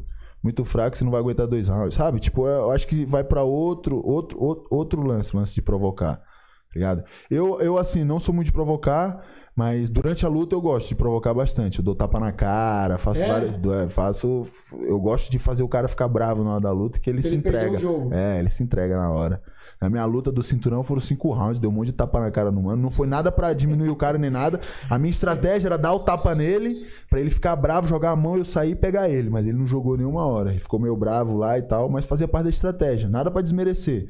E vale É tapa. estratégia. Vale tapa, velho. Você abre a mão. Você viu lá o doido lá, o Tapão doido, aquele doideira lá, que ele levou um tapa no- na pesagem, eu esqueci como é que era, o brasileiro. Foi, então, o Michel, o Michel Pereira, o, o parente voador lá. É que ele exato. dá- ele e na luta mortal. ele dá vários tapas na, na luta do cara, exato. Velho, que, que da hora, É. velho. O cara deu um tapa na cara dele na pesagem, Empurrou a cara dele, assim. Tipo, É. empurrou, exato. e aí ele na luta ele fez luta- assim, ó, na luta ele, É, ó. foi, foi, foi, isso mesmo. Mano, foi da hora, aquilo ali eu achei muito legal. Foi, foi. muito louco. É, é o show, né, cara? Tem gente que ficou, ah, você denegriu a imagem Ah, vai cara. tomar. Vai pro Vai inferno, tomar no cu. Não, é golpe. não, é exato, vale. Não tem, na, não tem na regra que não vale. Que não vale tapa, né? Vale, é. Agora eu tô desenvolvendo um tapa, um tapa diferente, que não é tapa, né? Não é como aberta, é como Assim? assim, ó. Assim, ó. Com essa parte da mão. Se você pegar. Faz, faz se, você, se você pegar isso aqui, ó. Faz aqui que eu quero ver Faz se assim, funciona você. o bagulho aqui, cuzão. Se você pegar essa parte aqui, ó, do- da, da sua mão e fazer assim no seu rosto, você vai ver que é foda. Faz assim, ó. Aham. Então, o tapa, ele é, ele é foda porque eu tô da postura, eu não preciso gerar potência. Daqui, o tapa sai. E aí eu tô começando a fazer com a mão Tipo um fechada, assim. É, exatamente. E é mais Já tem um imprevisível. nome pro O cara bagulho? não olha. Já tem o nome? É, borralho slap. borralhos slap. É. Tem o vídeo no Instagram aí, depois vocês olham, pô. Tem É, se não um, tivesse nome, um tenho. inventar o nome. É borralho slap. É cascudo. cascudo madafoca, tá É o ligado? tapa do borralho. Tapa do borralho. É. Irado, irado. Eu- o pessoal falou bastante desse tapa, mano. O pessoal parecia, mano. deu- Nem parecia que eu tinha ganhado no cinturão. Parecia que eu tinha só dado tapa no cara. Tipo assim, ninguém falou do cinturão, fala só dos tapas, tá ligado? Sou dos tapas. Mano, que da hora, É, velho. Eu Gostei. Você É, nunca, nunca tinha comentado do. Tipo assim, em algum lugar do tapa? Já tinha comentado? Não, não, acho que. Primeira mão Não, aí, é, eu aí, acho que, ó. eu acho que não, acho que não. borralho. É, borralho slap. Tenta, tenta aplicar, mano. Eu sei que você não vai brincar, né? Na, Não, não, luta, não é. mas Não, vou dar o tapa sim, pode ter certeza. Vou dar, vou dar. Faz parte, faz parte do. Vai dar o tapa do. Faz parte Mas vai do- ser legal, eu fico imaginando o cara narrando lá. Olha, ele tentou aplicar um tapa do borralho. Não, foi engraçado os caras. Foi engraçado o, Borralho o quê? o borralho slap. Borralho, Borralho slap, pra é. dormir, Slap, né? Slap é tapa, né? Slap, que faz Não, é- barulho. Sleep é pra É eu não dormir. falo inglês. Né? Sleep é pra a gente tem um dormir. monte de intelectual ali. Sleep. É. É. que a gente tem os intelectuais, a parte dos intelectual, que é o Raposa e a Vanessa. Eu sou a parte dos burros. Então eu não sei. O- do... É, É. porra, né? Eu sou Não. estrela burra. Mas é assim. Qual tá foi? eu sou um meteoro. O meteoro sai levando tudo. Então, você vai fazer o, o sleep. Como é que é? O slap, borralho slap. Burralho slap. Oh, e, e foi e, e do, o narrador na hora da luta lá da- também tipo, fica tipo, caraca, ele tá dando tapa no cara e tal. Engraçado, mano. Pô, que é um O cara bagulho diferente, né, mano? é. Você dá-lhe um cascudo. E é imprevisível, o cara. não olha, é difícil olhar. Porque se, ele não é o que ele, ele não tá acostumado a tomar tapa no treino. É uma mecânica que ele não tá acostumado a ver, entendeu? Então funciona bastante. Você quebra a expectativa do cara. É, exato. Você quebra o jogo do cara. Pô, o cara me deu um tapa, mano. Isso. E tecnicamente quebra um tempo, né? No- o soco vem quase em um tempo, dois, né? O tapa vai só em um, entendeu? Então, Não, e outra, você toma um tapa, além de você quebrar a expectativa, tu tira mentira do sério. exatamente. Porra, mano, o cara me deu um tapa, mano. O cara tá aqui lutando, me deu um tapa, mano. Que arrombado. A cabeça do cara fica em dúvida, em confusão. Acho que essa é onde o cara fica mais. Eu vou falar uma coisa que parece bosta, mas o que o cara falou, eu fui num campeonato de jiu-jitsu. Primeira vez que eu fui num evento de luta, meu irmão tava fazendo jiu-jitsu, e aí ele foi no amigo dele, com o amigo dele pra assistir a luta do amigo dele. E aí, antes das lutas, teve um seminário de um, de um, um cara do jiu-jitsu, mano, muito fodão, tá ligado? Uhum. E ele explicando, aí todo mundo deu risada, mas ele falou assim, meu. Um cara perguntou pra ele de dedada na bunda, tá ligado? Eu falei assim, não é legal. Não é? Vale. Não é, não é legal você dar uma Vai. dedada na bunda do seu adversário. Mas é um risco que você corre. Pode funcionar. Você quebra a expectativa que o cara solta. Aham. E já aconteceu do cara soltar. E o cara perder a luta É por porque o causa cara não tá acostumado aí, mano. Você Do nada o bagulho. não tá esperando porra a é essa, mano? tá Exato, exato. No, Tipo, no você- wrestling, no wrestling tem. Vale. Eu tô falando pra No wrestling tem uma defesa que é uma defesa de single leg. Quem, quem, quem faz bastante é o Danilo Marques. Ele, ele gostava de zoar com isso aí. É, o cara entra queda, você empurra a cabeça dele aqui pra fora. E essa sua mão vai na bunda dele mesmo. Tipo, fazendo um copinho assim na bunda, tá ligado? Aham. Pra você enterrar ele no chão. Então é quase uma dedada na bunda também ali, mano. Então, Então, o cara tem que ter um Vale. psicológico de levar uma dedada no fiofó e. Aham. E ah, caralho, Foda, eu sou exato. macho pra É foda, velho. É. É? Porra, é. Já, tipo, imagina, você tá lá no. Caralho, é foda, mano. E, É foda, e foda. levar uma dedada no interruptor, mano. Puta aí. Porra, vai tomar no cu. Você já tomou nocaute? Pula pira. Não, nunca tomei nocaute. Pô, Eu já tomei o. Eu já lá. tomei o knockdown. Tem uma luta minha de boxe até no YouTube, que é uma luta pelo Lisobox. Acho que eu tava na, na semifinal do Lisobox. E eu tomei o knockdown nessa luta. Eu ganhei a luta depois, consegui ganhar ainda, mas, mas tomei o knockdown no segundo round. No Foi, foi o primeiro que eu. É, tomei, eu, eu fiz uma postura, o cara soltou a mão, eu não olhei, pegou no queixo, já desligou, já. Aí eu já fiquei no chão assim, meio paradão e tal, esperando a contagem. Já subi, aí depois consegui voltar pra luta e ganhar ela. Mas, você Mas já tomei um knockdown desse. Foi estrategicamente ou você esperou Foi. porque... Não, não, Eu é, vi no é- Creed agora. Você assistiu o Creed que saiu agora, o filme? Não, não assisti esse no não. Creed, o, o treinador do, do Creed, que é do Rock Balboa, falando assim, espera ele chegar no 8, depois você levanta. Exatamente, porque tipo assim, o que acontece é que o cara toma a mão, aí fica tonto, ele quer. A primeira reação dele é mostrar pro juiz tá que ele bem. tá bem. Então ele não quer cair. Então ele já começa meio tonto, aí vai, não sei o que, e isso acaba fazendo o juiz pensar que é uma coisa maior do que é. Então, às vezes, o juiz, no meio do cara querer voltar, que o juiz acaba a luta ali. E o cara tá tontão, então às vezes o cara tonta, o juiz, beleza, tá bem, tô bem, mas o cara ainda tá tonto, o outro já vem de novo, mete mão. Então o que que eu fiz? Eu tomei o knockdown, fiquei tonto, aí eu ia subir, na hora que eu subi, eu falei, não, ainda tô meio zoado assim, eu, eu mesmo agachei, eu fiquei de cócoras, tá ligado? O juiz contando, eu fiquei de cócoras, esperando, esperando, esperando, na hora que deu no 8, eu subi, falei, não, agora eu já tô novo, tô de boa. Não vou voltar com a cabeça No Muay Thai- zoada. No Muay Thai é arriscado fazer isso. Sabe por quê? Às vezes o juiz começa a contar e vê que tu não voltou, ele para a luta. É, Acabar a luta, você corre um risco. Do juiz achar que tu não tá voltando porque tu tá mal Sim, e chega sim. lá no 7, 8, lá. 7 e ó. Você tá zoado, exato. você não, Não, tá eu, zoado, você só tá na na hora que eu baixei, eu tava de olho no cara o tempo inteiro. Eu baixei olhando pra ele assim, falei, mano, você me pegou aqui, foi sorte, você tá fudido agora. Fiquei pensando nisso o tempo todo, né? Então, eu tem acho que isso passa pro juiz também. O treino, então, tem toda uma malandragem também. Você tem que treinar as malandragens. do- É, na verdade, isso eu não, eu não tinha treinado, não. Meu treinador até me elogiou por isso uma vez. Ele falou, pô, Caio, foi bom isso que você fez, porque você tomou um knockdown, se manteve lá agachado pra recuperar bem e não voltou zoado, né? Você voltou bem pra lutar. Uhum. Então, isso foi, foi por instinto mesmo. Não fiz por. nu- nunca tinha treinado isso, não. Pô, Mas, mas é, nunca, nunca, nunca, nunca tomei nocaute, nocaute nunca tomei não. Agora eu vou falar de um cara nocauteador aqui, Zica. Wagner Mangaba. Conhece o Wagner Mangaba? Eu conheço. Tá no MMA o, Wagner, né? Ele lutou uns MMA também. Então, patrocinador do nosso canal, Wagner Mangaba, da WM Sport. Aí ele não tá com. não mandou equipamento pra gente, mas ele vai mandar uma camiseta top pra gente, pra gente mostrar pra vocês. Quer comprar um tênis, short, camiseta? Mano, tudo top. Ele tá lançando a marca dele. Essa marca que eu tô. É isso que eu tô falando, por enquanto não tem os equipamentos da marca, mas você pode comprar um tênis da Puma, um short da Nike, uma camiseta da Ciclone, uma blusa de frio da gringa aí que ele manda trazer pra você. Todas as marcas, é, roupa, pessoal, original, tá? É só encontrar, é, entrar em contato aí com Wagner Mangaba, WM Sport. O link vai estar na descrição, tá? Já segue o cara lá nas redes sociais também, tá? Todas as redes sociais dele. É Wagner Mangaba no Facebook, é Wagner Mangaba também no, no Instagram. Então segue ele nas redes sociais e conhece lá o, o trampo do cara, beleza? Além de equipamento, além de roupa, pessoal, ele também faz uns vídeos bacanas, ele se promove. Acompanha o trabalho do cara que em breve ele também vai estar nos eventos top aí, porque o moleque é sinistro também. Você vê, mais um lutador se, se agilizando, Então, né? é o Criando a marca, criando isso, aquilo. Eu acho, que, Isso. eu acho que é em cima disso que tem que, que bater na tecla mesmo. Você já tem seu logotipo? também? Já, já tem o meu logo já. Como que é seu logotipo? Mais ou menos, é. Se tivesse É tipo, é tipo um, é um triângulozinho e é na forma do C e o B. Caio Borralho. Caio Borralho, né? É, É, foi, que mas é difícil pra você fazer? Porque eu tô Quem perguntando fez? porque a galera ali às vezes É, quer fazer, fez- lançar a marca e tudo. Então, quem fez foi um Felipe Sampaio, lá do Maranhão, um designer. E, Uhum. e aí ele trocou uma ideia comigo e falou, pô, deixa eu fazer uma nova identidade visual pra você e tal, uma logo e tal, que eu tinha mandado uma logo que eu fiz, não ficou muito. Os caras do design saca, né, mano? Os caras, mano, falam, mano, isso aí. ficou- Pra mim, eu tava tipo assim, mano, ficou irado pra caralho essa logo que a gente fez e tal, e não sei o quê. Aí ele chegou lá e falou assim: não, não, deixa eu fazer um negócio pra você aqui e tal. o cara já tem as manhas. Então ele fez, pô, eu achei que ficou irado, fez toda uma identidade visual.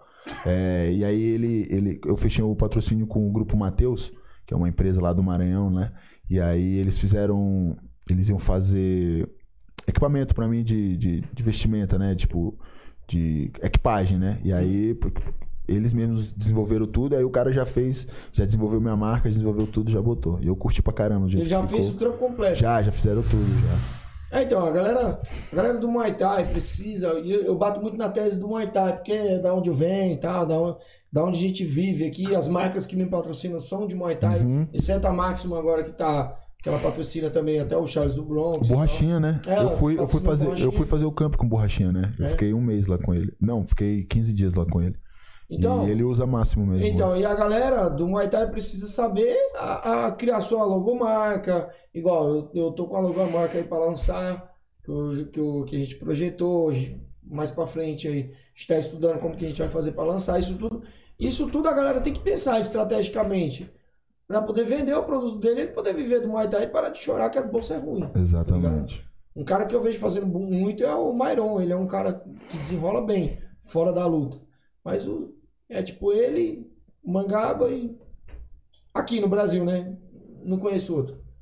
Ligado? Agora tem o Marcelinho que tá Não tem muito evento de pay-per-view de Muay Thai aqui, não? No Brasil? Boa, você tá falando pro, pro um cara. Pro, o cara que faz o pay-per-view tá ali sentado ali atrás, ali, ó. É isso que eu ia perguntar, porque, pô, vocês têm um público grande, cara, de, de, de Muay Thai, galera, assim, né? Seria fazer uns eventos de pay-per-view, acho que. O segundo maior é, luta procurado na academia no Brasil inteiro. Exato. Primeiro é jiu-jitsu. Por isso que eu falo que o Muay Thai na Olimpíada, ele vai Exatamente. trazer muita coisa positiva O jiu-jitsu, nem o jiu-jitsu não é olímpico, pô. Exatamente. Sacou? Uhum. É, É eu também. Eu acho que vai trazer muita coisa boa pro Muay Thai. Eu acho que vai ser uma mudança, assim, grande pro esporte. Eu acho que vai. Apesar de, desse lance de ter outros caras que não eram pra estar, talvez, no comando. Ah, então, a é. Muita peixada, né? Muito lance de, de, de colocar lá no lá, É, mas. Mas eu acho que. né, Mas eu acho que tem muito mais a, a, a crescer o esporte do que, a, do que de coisa ruim, né? Do que Tipo assim, é lógico, se tratando de tipo, você, você vai. Você é um puta treinador de Muay Thai, você tá lá no topo lá pra ser um dos caras que vai selecionar a galera da seleção brasileira de Muay Thai Certo. lutar.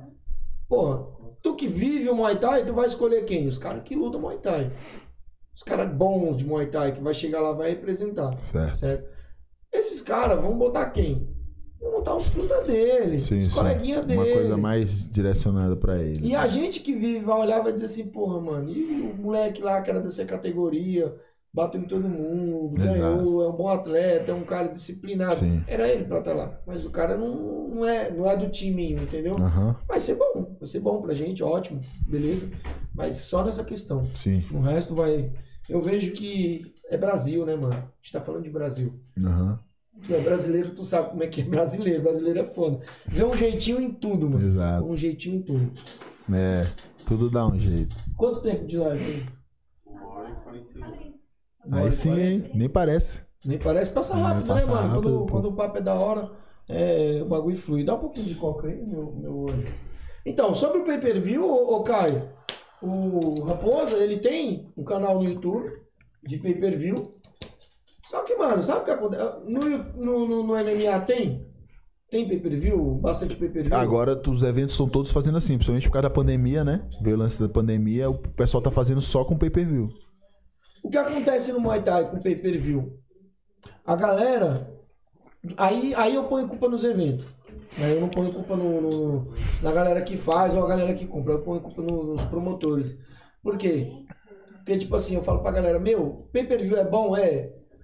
Só que a galera fala, ah, não tem patrocinador. Porra, faz um bagulho livre, certo? Faz um bagulho livre, não cobra o pay-per-view, certo? Hum, E aí você vai ter visibilidade pro teu evento. certo. Pô, a marca vai colocar, Com certeza. porque vai ter bastante visibilidade. O Pay-per-view, velho. Galera que- ter que vai 50 comprar quem quer ver, exato. Pra quem quer ver. Quando você põe livre, todo mundo vai ver. Aí aquela marca, certo? Hum, entendi o que você tá querendo Aquela dizer. marca, ah, perdi no pay-per-view, mas aquela marca vai dizer assim, ó, quanto você quer pra me colocar meu pay-per-view pra passar a minha marca aí no teu evento? Porque o seu evento muita gente vê. Exato. E é o que a marca quer. Vocês, como são dono de marca, vocês sabem, você quer ser visto. Exatamente. É você tem, que- tem que ser visto em tudo que é jeito. Tem que ser visto, mas você vai ser visto por 30 pessoas assistindo? Entendi. Não dá, né, meu parceiro? Sim, sim, sim. Então, eu acho que a galera do Muay Thai precisa pegar essa, essa malandragem aí. De querer ganhar dinheiro em tudo e acha que tudo vai dar dinheiro, mas você se limita quando você pensa assim, se você não sair da caixinha. Exato, tem que sair Não da não? caixinha. Aí a galera fala assim, pô, você tá com os patrocinadores. É, porque eu tô pensando diferente, né, mano? Perfeito. É- Faz diferente também. Eu, eu Então, faço diferente. É, a galera vê isso. As empresas, as marcas, vê quem faz diferente. Quem sabe fazer a parada. E você que quer, você que quer divulgar sua marca aqui no nosso canal, certo? Quer, quer colocar sua logomarca aqui, quer divulgar o seu trampo, meu, entre em contato com a gente, o nosso link também vai estar na descrição aí, certo? Camisa de, arroba camisa de forca PDC. Beleza? Qual que é o seu Instagram? Caio Borralho. Caio Borralho, arroba Caio Isso, Borralho. Arroba Caio Borralho, O exatamente. link também vai estar na descrição, tá, pessoal? Segue ele nas redes sociais. O moleque é Boa. fenomenal. Segue vai no que- TFC, vai bater em todo mundo, vai trazer o cinturão Boa. e vai vir aqui. Vou vir pra cá. Exatamente. Pode Não, o seu certeza. primeiro compromisso quando voltar aqui. Fechou? Nem, não tem Globo, não tem.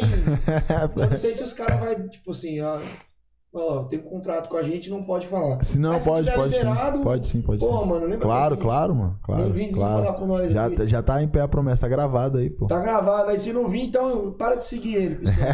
Brincadeira.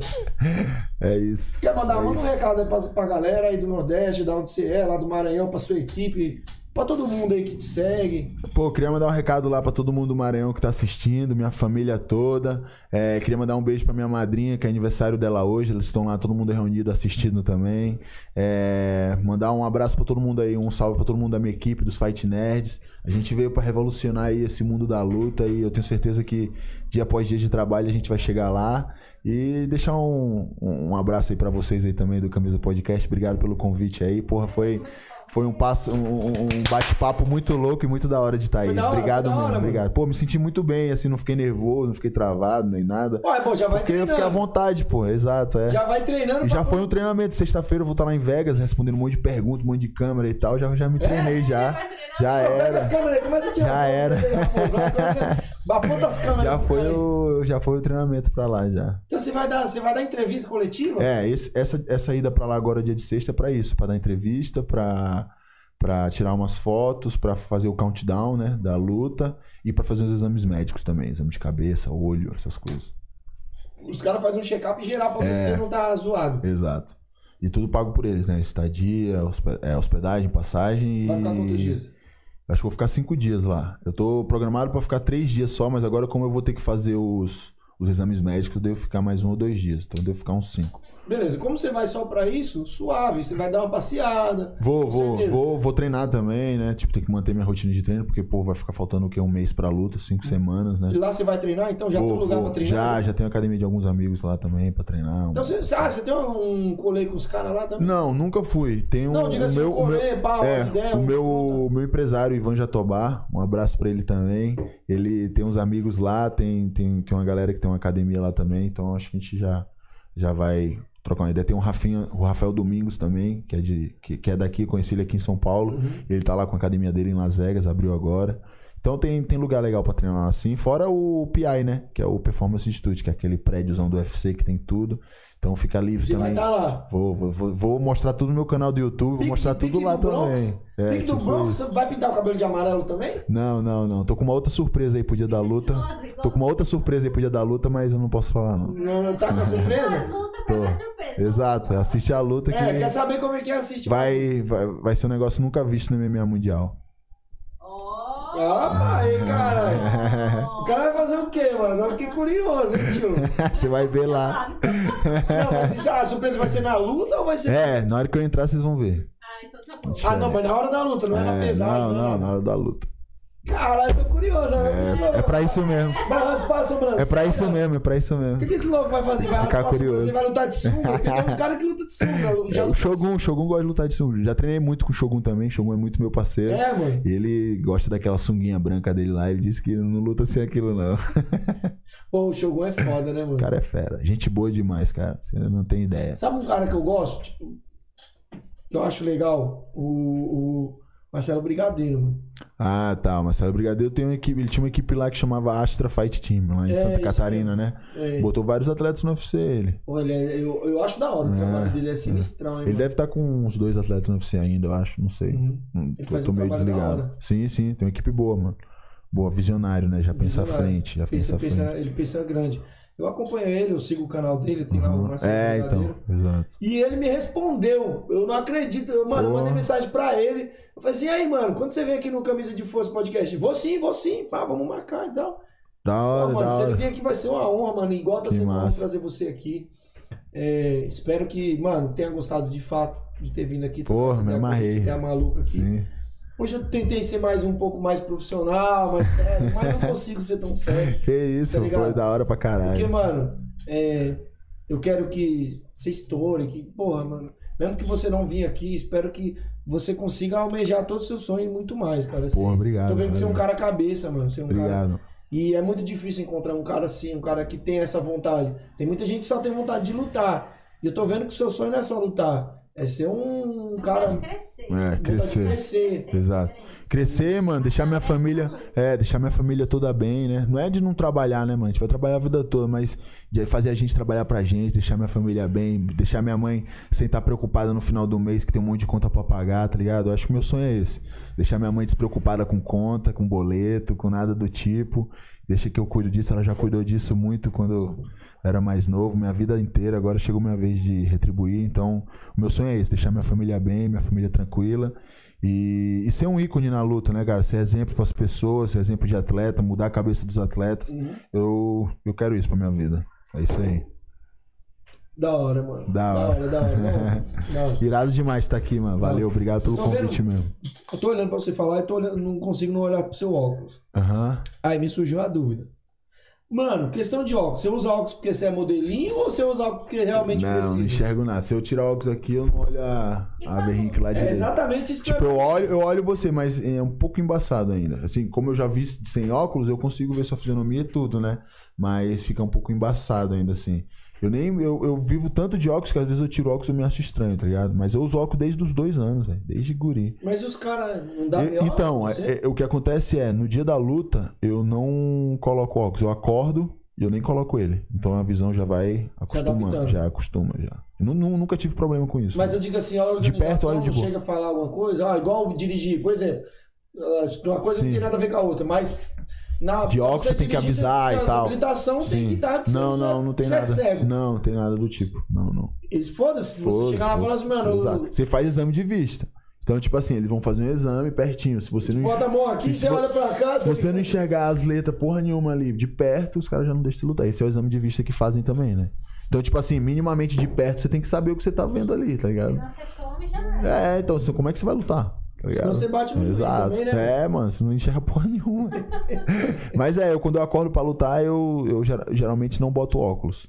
Uhum. Já, eu só já fico o dia inteiro sem óculos e vou pra lutar, não sinto nenhuma dificuldade, Pra não. treinar também é a mesma coisa. É, não, isso não, de boa. É, eu tiro na hora mesmo, já treino sem, não, não sinto nada. lente? Cara, nunca, nunca.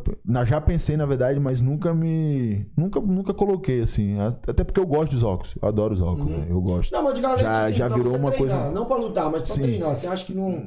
não eu acho só- perigoso. Eu acho perigoso. Imagina você tomar um socão no olho lá e, e deslocar e tal. Já teve. é Já, já teve. Não, mas já teve alguns acidentes assim, entendeu? Deslocamento de retina, uma parada assim, né? Então, o dedo no olho, imagina, o dedo no olho. No meio do MMA acontece muito dedo no olho. Você tá de lente lutando, dedo no olho, mano, imagina. Aí não tem como colocar lente. Aí fudeu, mano, já era. Ele lascou. É, tem que se virar com o que tem, exato. Mas eu nem consigo ficar sem óculos, mano. Eu fico de óculos o dia inteiro, praticamente. Galera, esse aqui é o Caio Borralho. Joga pra do meio aí, ó. Esse aqui é o Caio Borralho. É o Slip. Lip, Bor- Borralho Slip. Borralho slap. É. Borralho Slip. Tapa na orelha. Tá ligado? Esse moleque é zica, moleque da Ser hora. campeão mundial. Você. Vai você. ser campeão mundial. The. Natural. Tá Vai ser me campeão devendo um mundial, cinturão, pode ter certeza. Certo? Tá me devendo um cinturão. Não, um cinturão não, mas você tá me devendo a vinda aqui quando você for atleta do UFC, mano. Fechou, Certo? mano. Vai ser o primeiro atleta do UFC a vir aqui nessa bagaça. E foda-se do Bronx, tá ligado? Brincadeira, eu torço pro cara ainda. O cara é Mas, sinistro, pô, o o cara é cara é sinistro. brasileiro, mano. Tem que torcer pro Brasil, né, Com mano? certeza. E, mano, Valeu. Você é um Pô, Eduzão, obrigado, viu, mano? Valeu pelo convite, valeu todo mundo aí, porra. mano, manda um abraço Prazerzão. Flávio, Que ele foi um farrão, veio aqui, tá me devendo, vim aqui de novo. E, mano, o cara da hora. Sou É. fã do Flávio, eu tô lá- Flávio, eu sou fã mesmo. Tô lá todos os dias com ele, aprendo muito com ele todos os dias. O cara é um poço de conhecimento, pra tudo. De E tudo da vida. mano. Exato. o cara chegou aqui, velho, na maior humildade, veio de boa. Quem me arrumou esse contato foi o Neilo, o Lagartixa. Aham. Ele chegou pra mim e falou, eu falei, mano, arruma alguém do Rio Hiro. Ele, peraí então. O Neilo, o Neilo é o que. O Neilo Tai? Isso. Sei quem é, sei quem é. Mandou mensagem. Eu falei, ô Neilo, tava lá na academia. Eu falei, mano, arruma um- alguém. Você conhece alguém do, do, do Rio Heroes? Eu falei assim, não era nem do MMA. Eu falei, você conhece alguém do Rio Hero? Ele, pô, mano, tem um cara bom pra você levar. Flávio é a lenda do Não, Rio e ele nem Heroes. falou quem que era, tem um cara bom. Ligou pro cara, o cara falou assim, mano, dá pra você participar de um podcast aqui, Flávio? Eu, pra mim, era um outro Flávio aí. Ele, não, demorou, demorou, você, ô Lagartixa, onde que é? Ele, "Ah, pá, é assim, assim, de um amigo meu. Aí quando eu olhei o Instagram do cara, era quem? O Flávio Eu falei, Alves. mentira que é esse maluco, mano. É, o bicho é lenda. Então ele é lenda e, mano, eu, agradeço aí por ele ter vindo e ter me indicado você, ele que me indicou. Ele falou, mano, traz o Caio aqui, o moleque sinistro, tá despontando aí. Massa. E, mano, parabéns mais uma vez, sucesso pra você, sucesso Obrigado. pra sua equipe. Fight Nerd, certo? A galera aí, tem, tem o Instagram do Fight Nerd? Tem, tem os Fight, Fight Nerds. Do jeito que tá escrito aqui, Fight Nerds. A gente, pô, começou há uns três meses atrás esse Instagram dos Fight Nerds. A gente começou, tinha, sei lá, 100 e 200 seguidores. A gente já tá com 1.300 já. Pô, parabéns. Em três meses de trabalho, mas a gente tá, pô, com uma equipe fazendo tudo. Mandar um abraço pra equipe toda que tá dando, dando, dando gás aí. Minha mulher, a Laís, que tá na frente disso. Casado? A Sofia. É, moro junto, né? Então é quase, Casado. quase isso. E, pô, mandar um salve pra elas que elas estão. A, a Sara também estão trampando muito aí no, no Instagram. Fizeram crescer bastante a página. Então, agradecer eles aí por estar por tá fazendo esse corre também. E é isso, vamos, vamos crescer essas páginas aí. Galera, muito obrigado. Você que deve- quer dar uma força pro nosso canal, curte, comenta, compartilha, certo? Manda pro seu amiguinho, manda o Se link pro amiguinho, manda pros amigos dele aí, você que gosta dele também, manda pros seus amigos, manda pros inimigos também pra se preparar. E se prepara, que a chinela vai cantar, né? Dia 28 o bagulho vai ser louco. Dia 28, que horas? No As- canal Combate? A partir das 9. A minha luta principal, então deve ser por volta das 10, assim. Mas a partir Ao das vivo. 9 horas ao vivo no canal Combate, dia 28 de setembro. Então, galera, aí, ó, ao vivaço, Caio Borralho dando o seu cascudo. É tapa, né? Isso. O tapa do Borralho. Exato. Certo? Então, galera, segue o cara nas redes sociais. E sem, pra não esquecer, galera, aponta a câmera de vocês aí pro nosso QR Code. Não sei se tá aparecendo, mas vai aparecer aqui, ó. QR Code vai estar aqui, ó. Dá uma força pra gente, certo? Faz um Pix, um Pix para nós de 10, 5, 3 reais, não importa. Também pode dar sua força aí usa- é, com, com o nosso superchat, beleza? Galera, fiquem com Deus, é nóis, ótimo sábado e é nóis.